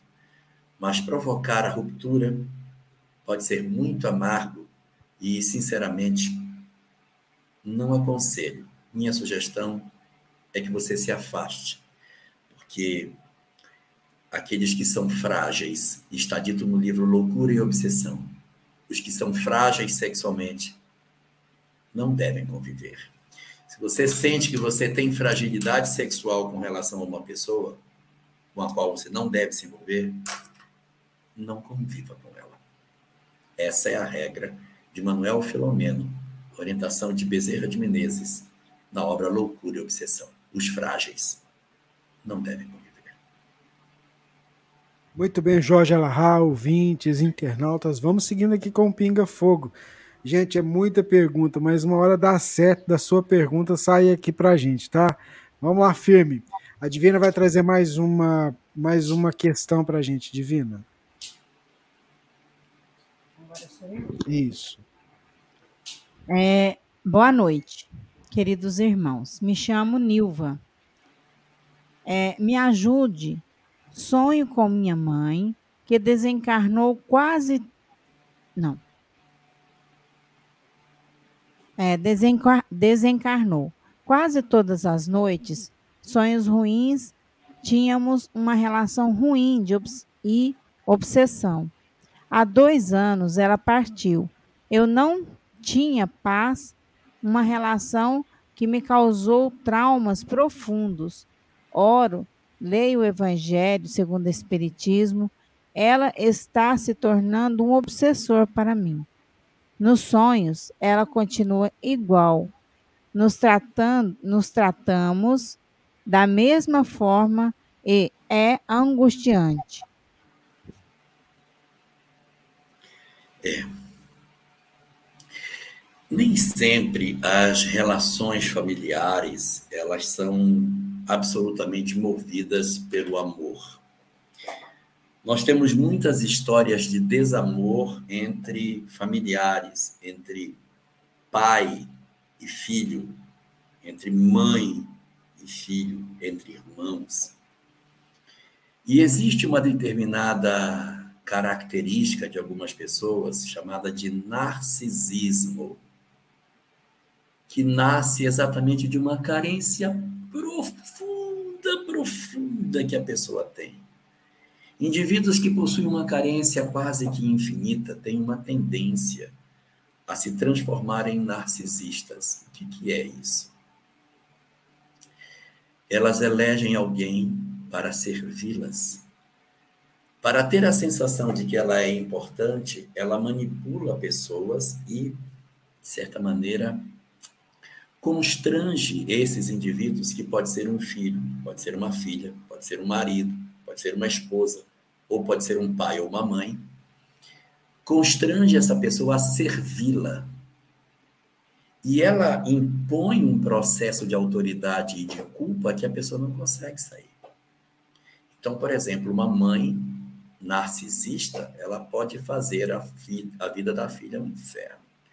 Eu quero que você me sirva, você não vai casar porque você não presta, porque você é feia, você é ridícula, você é horrorosa, ninguém vai gostar de você. E você tem que me cuidar, você tem que cuidar de mim, eu não aceito que você case, eu não aceito que você tenha amigos, eu impeço que você saia, eu vigio você, eu, eu, eu estou sempre vigiando, sempre brigando, sempre oprimindo, sempre sufocando. E a pessoa vive nesse ambiente e ela acha que isso é a relação normal de uma mãe com um filho. E a pessoa acaba vivendo uma relação absolutamente tóxica, que é um verdadeiro inferno. Pessoas narcisistas são capazes de destruir a felicidade dos outros. E elas fazem isso não é porque elas queiram fazer de maldade, é a carência. Sabe quando uma pessoa está se afogando e aí ela está se debatendo e a outra pessoa vai lá para tentar salvá-la e ela se agarra e afoga e mata a outra pessoa? É mais ou menos isso. O narcisista tem tanta carência que ele tem inveja dos outros, ele não suporta a felicidade dos filhos, não suporta o sucesso dos filhos, não suporta nada, não suporta ver os filhos felizes. Então, uma circunstância de narcisismo dentro de casa pode ter produzido uma circunstância dessa, em que você viveu uma relação difícil e você, de repente, não soube lidar com o narcisismo dela. E aí, viveu uma relação de agressividade reversa a mãe agrediu, tornou-se adulta, eu vou devolver. E aí virou um campo de batalha dentro do lar. E passaram a se odiar. Aquilo que poderia ser resolvido assim. Como é que a gente resolve narcisismo? A gente se afasta, porque o narcisista ele não vai ter condição de mudar. Então, quando a gente percebe que a gente está manipulado pela pessoa que está nos sufocando, a gente se afasta. Se é pai, se é mãe, a gente se afasta e cuida com uma distância física que nos dê saúde mental. Porque se você se aproximar demais, a pessoa captura você. E o narcisista tem a tendência de se fazer de coitadinho quando ele percebe que a vítima está escapando da sua mão. Então ele se faz frágil, aí você volta a cuidar, ele pum, manipula você de volta. Então, manter a distância é o mais saudável. De repente você não fez isso, a relação virou uma relação dificílima. E agora que ela desencarnou, do lado de lá, ela permanece do mesmo jeito. O que fazer? Tem que tratar. Como que se trata isso? Concedendo perdão. Para o seu bem, você vai ter que perdoar sua mãe.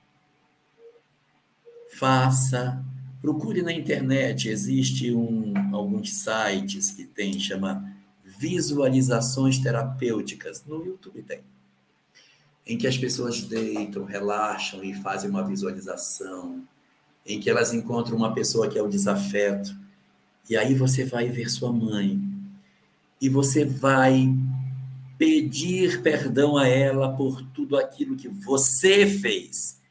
Peça perdão. Mas ela me fez muito mal. Peça perdão. Deixe que ela se resolva para lá. Mas você precisa tirar de você a mágoa. Então, Peça perdão pelo que você fez. Diga a ela que você não deveria ter odiado. Diga a ela que você poderia ter cuidado dela melhor. Que você pede desculpa por tudo que fez. Peça, peça perdão, peça perdão. Depois, conceda perdão, conceda perdão, diga que você perdoa. Exercite isso todos os dias. Você concede perdão, pede perdão. Você vai chorar muito. E depois você imagina uma pessoa que você ama muito, que pode ser o seu filho, pode ser sua filha, pode ser seu pai, pode ser seu marido, ou pode ser Jesus. Imagine alguém que você confia e que você ama muito, que vem para equilibrar as suas energias. Então essa pessoa vem, abraça você e você chora no braço dessa pessoa e se reequilibra. Exercite isso todos os dias de maneira sincera para pacificar a sua alma com relação a ela. Suas energias vão alcançar o coração de sua mãe. Permitir com que a ambiência do seu lar transforme. O perdão tem o poder de iluminar o lugar onde vivemos. De repente, a sua casa, marcada pelas agressões recíprocas, está densa, com entidades perturbadoras, entidades perversas, embrutecidas, vivendo dentro de casa. Tem que mudar tudo que você pensa e trabalhar perdão. Entregue perdão a ela e peça perdão. Você tem que pedir, mesmo que você considere que você não fez, peça perdão para lavar a sua alma e dê perdão sincero a ela para desatar o nó e você conseguir ser feliz. Jorge, ouvindo falar aí sobre pedir perdão, claro que não é fácil, né, Jorge? A gente sabe que é um desafio, a gente estava comentando aqui, mas é necessário ir além, né? Porque o conhecimento que a doutrina espírita oferece para a gente, é igual você falou, a nossa parte precisa ser feita para a gente se libertar, né, do processo né? E aí é uma luta nossa, né? Não é fácil, mas acho que o exercício que o Jorge deu é, é o caminho. Ô Jorge, é, tem uma... pode falar, pode falar. E, e assim, né? Esse, esse perdão ele precisa ser oferecido para que eu fique bem. Uma das coisas importantíssimas que a doutrina espírita tem sobre perdão é que quando você dá o, você perdoa a pessoa, você desconecta dela. Então, se você não quer mais ter essa relação atritada com sua mãe numa próxima existência, dissolve o grilhão. O que dissolve o grilhão é perdão. Não tem outra alternativa. Perdoe Até rimou, né? Até rimou. É. Não tem outra alternativa. Perdão com rimão. Como é que é, Edmir? Como é que é? Vou falar para a Sâmia, né? É para fazer a é, poesia. Isso, boa ideia. Você vai colocar. Grilhão. Grilhão no perdão. Grilhão, é verdade. Ô Jorge, a próxima pergunta, na verdade não é nem uma pergunta, mas a Regina Emos escreveu para gente e ela diz assim: Jorge, uma amiga evangélica quer conhecer o Espiritismo e me pediu um livro espírita. Você indicaria um? Ela mora numa cidade do estado de Goiás, ela escreveu aqui. Ah, eu não daria para essa pessoa que é evangélica um, um, livro de Kardec, porque acho que não seria o, o mais indicado. Eu daria eu daria um romance de Emmanuel. Eu daria um romance ah, de Emmanuel. Deixa eu adivinhar aqui. É, é renúncia. Você pensou renúncia, eu pensei há dois mil anos aqui. É, eu fiquei em dúvida entre os dois, mas a Carol, com certeza, que está aqui nos assistindo, acabou de chegar, vai dizer que é renúncia. Carol acabou de reler o Renúncia e disse: Meu Deus, quanto mais eu leio, mais impressionado eu fico com essa mulher. Então, eu acho que eu acho que eu, eu, eu daria a ela a renúncia, para ela ler renúncia. Porque lá tem Jesus puro, puro, puro, puro, puro, puro, puro. Deixa ela sentir renúncia, deixa ela se aproximar disso e, e aí, ó. Dava e aí, depois. Isso, e daí aí, aí dá todas as, a- os romances depois pra ela ir lendo. Porque vai dar vontade dela, ó, você dá o presente e fala, tem outros. Aí depois É, ela vai. a- Ó, a, a Lourdinha está propondo Paulo Estevam. O Paulo Estevam ele é muito denso para quem quer conhecer o Espiritismo. Eu acho que não seria a primeira obra para ler. Foi a primeira obra que eu li, coitado, mas é porque eu não tinha orientação. Mas, é, ó, a Carol está falando aqui que é o renúncia mesmo. Mas eu queria aproveitar, Rubi, e responder uma pergunta que foi feita aqui um pouquinho acima, é, com relação a essa parte do narcisismo. É, sim, isso também pode ser feito com pessoas encarnadas, não precisa estar desencarnado para fazer. Você tem alguém que faz esse espelho encarnado. Coisa também é se a gente tem que pedir para a pessoa. Mais, mais importante é a gente fazer primeiro emocionalmente. Se for depois o caso, procurar a pessoa para pedir perdão. Bom? Mas a gente tem que se resolver emocionalmente para não se desestruturar muito quando for pedir perdão a ela. Tá bom? Muito bem, Jorge, Alahá. Vamos em frente. internautas. Vamos lá. A Divina, você separou a próxima pergunta? Vamos, vamos lá, Divina. É, é da Rita Maria. Boa noite a todos. Abraços fraternos de Santos, São Paulo. Ó, Santos. Ah, Santos, muito bacana. Agora nós Santos. vamos ter uma, uma ligação com Santos, né? Meu filho e a minha norinha, né? O Rodrigo vai morar em Campinas. A minha norinha vai morar em Santos. Já pensou? Agora, nós, É o trabalho, né? agora, ao invés de ir para Goiás, a gente está indo para São Paulo. Vamos lá. Então tá, a Rita Maria, ela diz o seguinte: tenho uma dúvida. Podemos ser doadores de órgãos e sermos cremados? É possível a retirada dos órgãos necessários e depois sermos cremados? Não há nenhum impedimento. O livro Dias Gloriosos, que trata sobre a questão de doação de órgãos, ele nos apresenta essas informações ali. E nos coloca que é, é, acaba sendo um instrumento até de auxílio espiritual para nós. Se você doa órgãos, mesmo que você não esteja em plena condição de socorro espiritual, só de você doar, os espíritos aprimoram o trabalho de socorro para você. Então, doar órgãos é um instrumento valioso para que a gente tenha um melhor acompanhamento espiritual, ou seja, é sempre vantajoso doar. Com relação à cremação, é, nós temos a pergunta 151 de O Consolador, que nos sugere que a gente aguarde 72 horas para a cremação. O ideal é que a gente não cremasse. Mas se tiver que cremar, que a gente aguarde um pouco, porque é importante que a gente tenha tempo para se desembaraçar do corpo.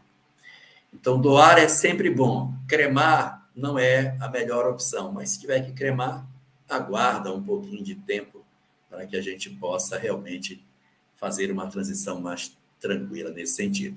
Se doou órgãos, o amparo espiritual é tão grande que, mesmo cremando, está compensado pela doação e facilita o processo de desprendimento.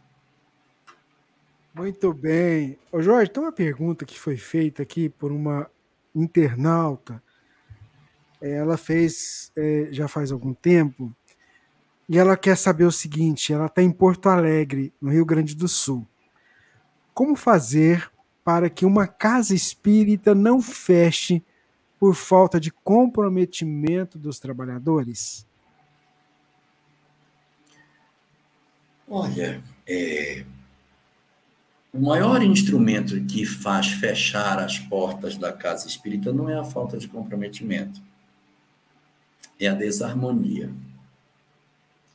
Esse princípio é do Evangelho. A casa dividida sobre si mesma rui.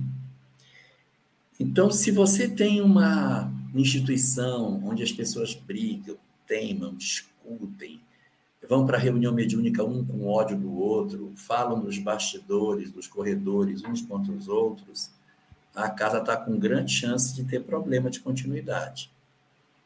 Então, às vezes as pessoas são super comprometidas, são trabalhadoras, mas se não tem harmonia, se não tem amor entre as pessoas, é muito provável que ela tenha dificuldade. Na minha experiência dos meus 43 anos de doutrina espírita, toda casa que eu vi que houve briga da diretoria fechou as portas. Toda. Tinha uma diretoria tinha um pessoal que não gostava dela. Aí esse pessoal entrou em brigas, brigaram e tomaram a casa. A casa fechou. Todas. Então, ela fecha e depois ela abre, mas ela abre capenga, ela não funciona mais direito, não tem mais gente. Ela não é mais a mesma coisa. Ela sofre uma fratura muito grande e ela não, não, não é mais a mesma coisa depois de uma briga. Por mais que o público não saiba, mas só porque brigaram na diretoria, porque o trabalho nosso é um trabalho espiritual. Agora, se você quer aumentar o comprometimento das pessoas na casa espírita, eu conheço um instrumento para isso. Chama-se Estudo Sistematizado da Doutrina Espírita.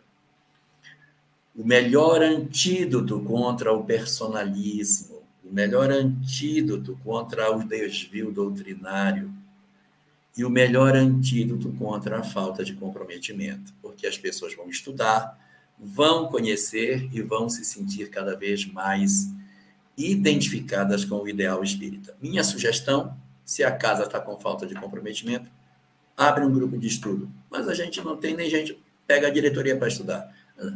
Pega a apostila do estudo sistematizado, apostila fundamental 1. Começa a estudar. São três anos de estudo, depois vai para o EAD, vai formando novas turmas, vai multiplicando a lucidez do pensamento espírita, a casa se fortalece e o comprometimento vem como consequência desse fortalecimento do estudo dentro da instituição.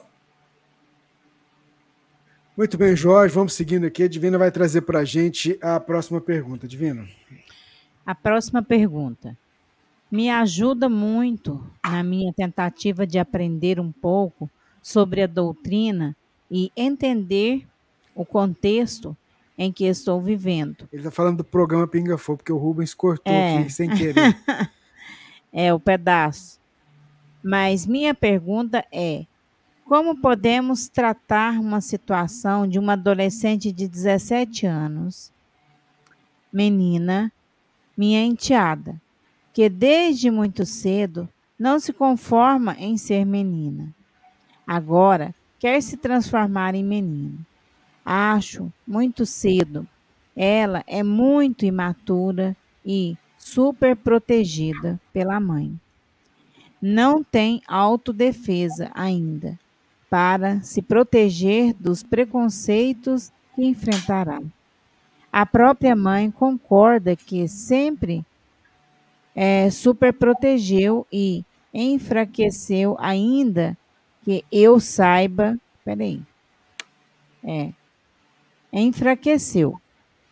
Ainda que eu saiba que fez com a melhor das intenções, como todas as mães fazem, mas agora, com essa vontade da menina, não sabe e nem eu como lidar. Sei que o assunto é muito pessoal, delicado e complexo. Por isso, peço que não divulguem meu nome, mas gostaria de ouvir, sob a luz da doutrina espírita, quais melhor, os melhores caminhos a seguir, como pais e orientar a menina. Obrigada. Com você, Jorge.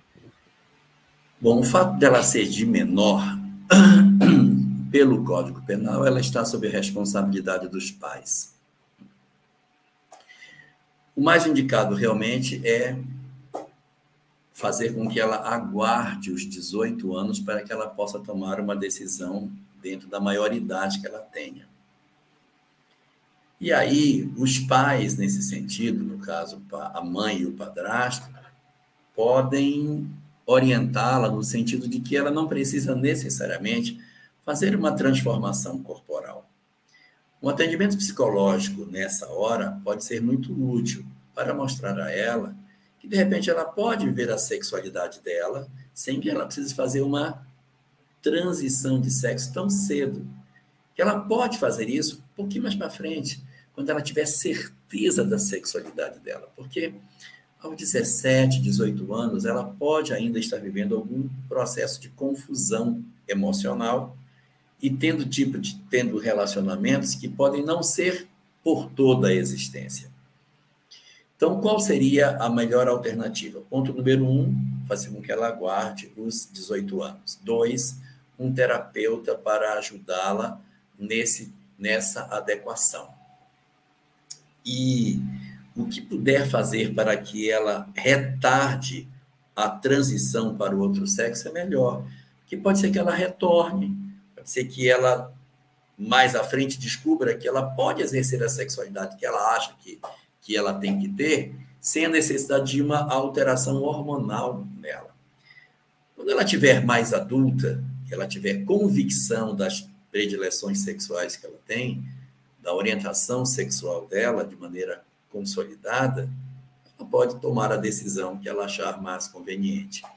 Mas existe uma quantidade muito grande de pessoas que, mesmo sem fazerem uma mudança no sentido físico, corporal, exercem a sua sexualidade de maneira diferente daquela que o corpo lhes aponta, sem que isso obrigatoriamente é, exija que ela faça uma transformação física.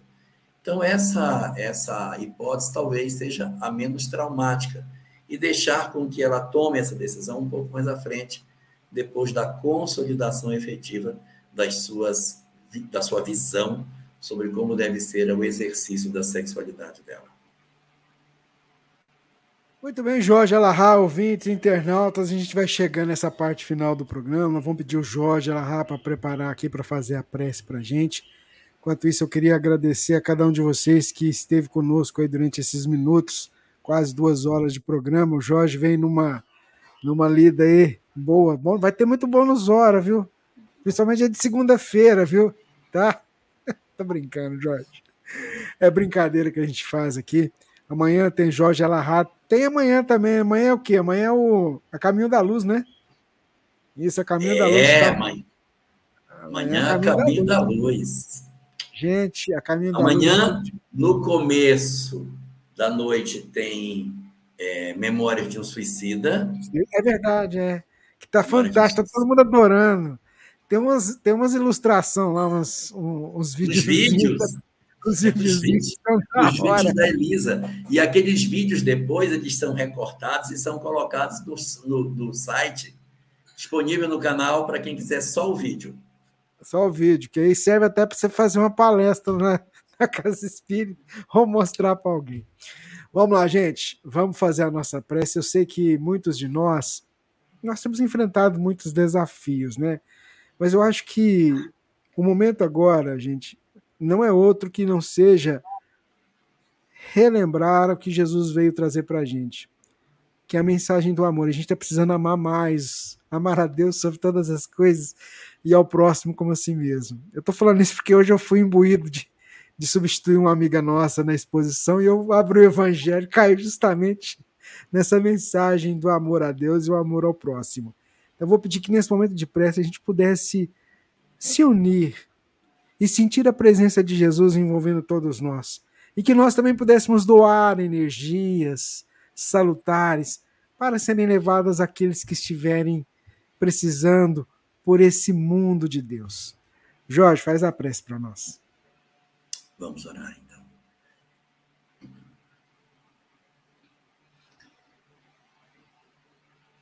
Senhor dos nossos corações, que nos convocaste da região em que vivíamos, para que retornássemos à vida física a fim de que aqui encontrássemos as experiências que precisávamos para cicatrizar as feridas profundas que trazias, trazíamos em nossas almas. Recolheste-nos, Senhor, das furnas dolorosas do sofrimento em que nos encontrávamos. E conferiste a cada um de nós a oportunidade de retorno,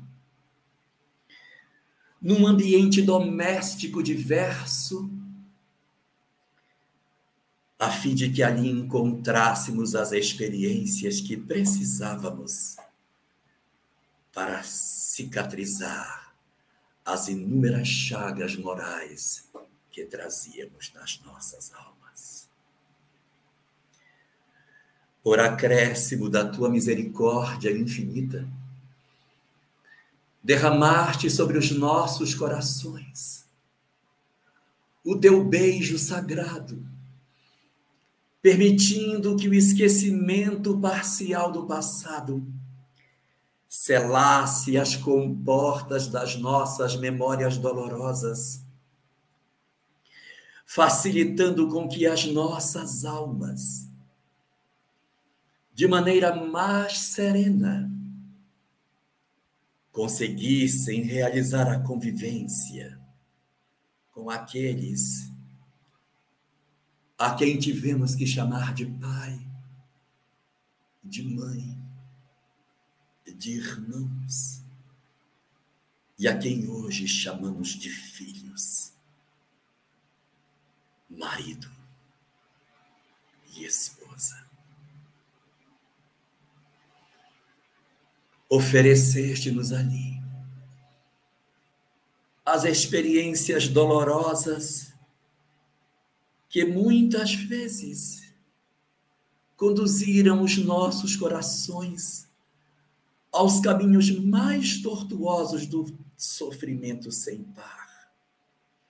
Nossas almas, apunhaladas por um sem número de dores, atravessaram os anos da infância e da juventude, entre soluços, solidão e desamor. Mas tu, Senhor, que não te cansas de oferecer às nossas almas rebeldes o lenitivo do teu socorro interminável. Ao perceberes que os nossos joelhos dobravam, que os nossos corações enregelavam e que as nossas almas sonhavam com a desencarnação prematura, sonhavam com o desaparecimento da nossa história entre os homens.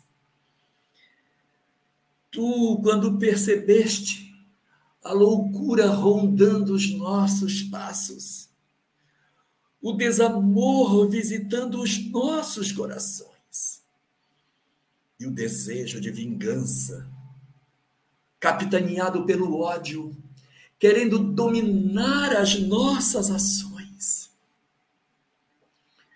Tu, Senhor, desceste das alturas, como num rastro de luz rasgando a escuridão, para depositares nas nossas mãos o tesouro inestimável da compreensão da vida espiritual, a fim de que esse conhecimento, na forma de bálsamo para as nossas feridas, conferisse a cada um de nós a bússola suficiente para que nós solucionássemos, enfim, os dramas multimilenares que arrastávamos no travo dos nossos amargores, na imensidão profunda das nossas lágrimas quentes e nas nossas horas de torturante tristeza. Vieste, Senhor oferecer-nos a mensagem espírita, a fim de que este conhecimento permitisse que os nossos olhos espirituais se abrissem e pudéssemos enxergar a vida pela dimensão espiritual, ressignificando o sentido das nossas dores reorganizando as nossas emoções e permitindo as nossas almas sentirem em profundidade que tu nos amas, ainda que o mundo nos oferecesse tantas punhaladas, que o mundo nos oferecesse tantas dores, elas foram todas compensadas pela certeza da tua misericórdia. A cada conhecimento, a cada verdade visitada, a cada notícia da imortalidade, as nossas lágrimas foram secando. Os nossos corações foram encontrando consolação. E aquele ambiente que antes nos parecia como se fosse a própria expressão do sofrimento que nunca cessa, transformou-se silenciosamente na escola bendita da minha alma. Senhor, o que teria sido da minha vida se tu não tivesses iluminado o meu caminho? Porque caminhos tortuosos estaria eu hoje se tu não tivesses oferecido à minha alma a possibilidade de conhecer as verdades do Espírito.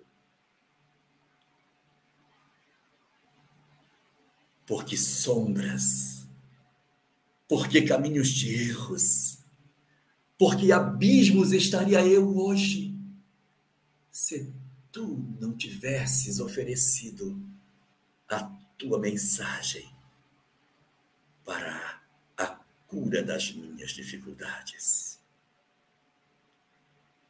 Reconheço, Senhor, que ainda ainda tenho muito a caminhar. Muitas relações a resgatar. Muitas feridas que ainda não cicatrizaram apesar do entendimento espiritual que nos ofereceste. Mas eu te rogo, Senhor da minha vida, concede-me a lucidez nos meus dias,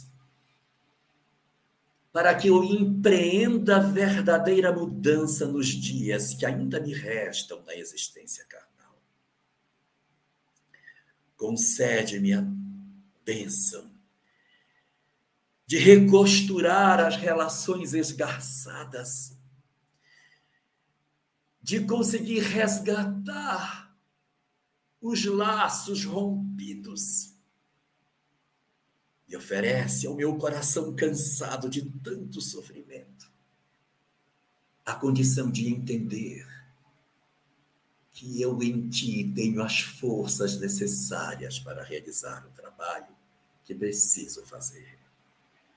Ajuda-me, Senhor, a perdoar e a pedir perdão.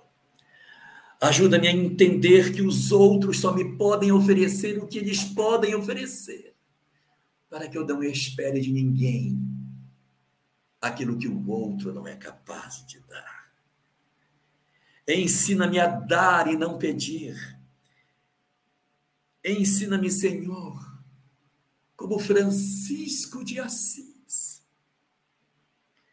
a procurar mais consolar do que ser consolado, a compreender do que ser compreendido, a amar do que ser amado.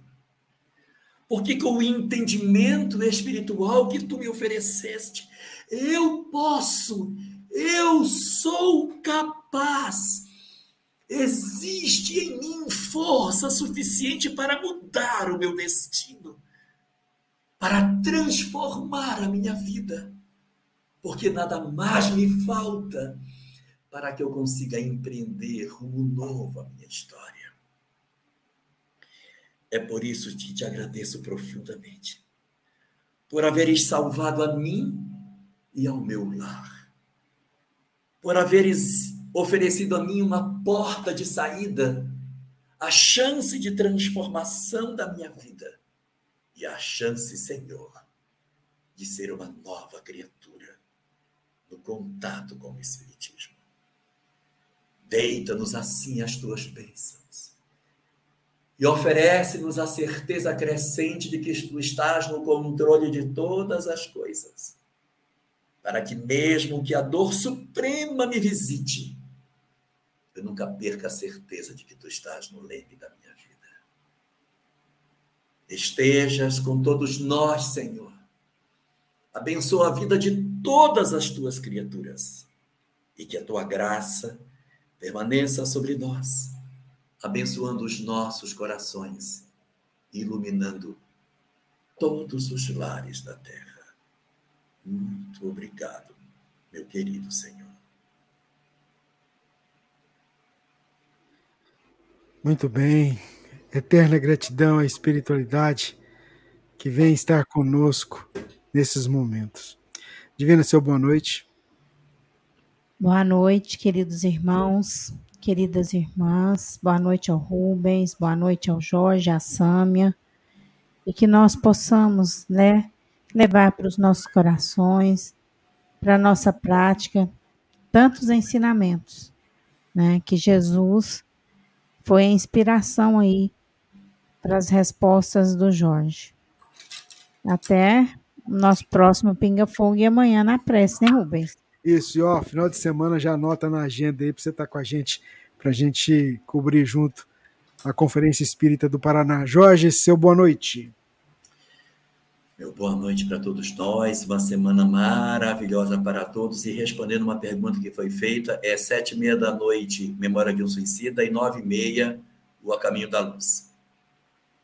Isso mesmo, gente. Fiquem com Deus, muita paz. Não desista dessa caminhada. Vamos junto vencer. Tenho certeza que dia a dia a gente vai escrevendo novas histórias no livro da vida. Muita paz para você. Fica com Deus. E se ele permitir, semana que vem a gente está aqui. Se você não baixou o aplicativo da rádio, corre lá, baixa e já estreia para você dormir ouvindo na rádio. Tchau, gente. Fica com Deus. Muita paz. Esteja sempre em contato com o bem. No site e no aplicativo da Web Rádio Fraternidade, você encontra orações diárias, palestras e estudos que te sintonizarão com os ensinos do Cristo. Para acessá-los, basta entrar no site www.radiofraternidade.com.br ou baixar o aplicativo da Rádio Fraternidade. Neles, você pode ouvir a rádio em tempo real ou acessar o nosso acervo. Web Rádio Fraternidade, a emissora do bem na internet.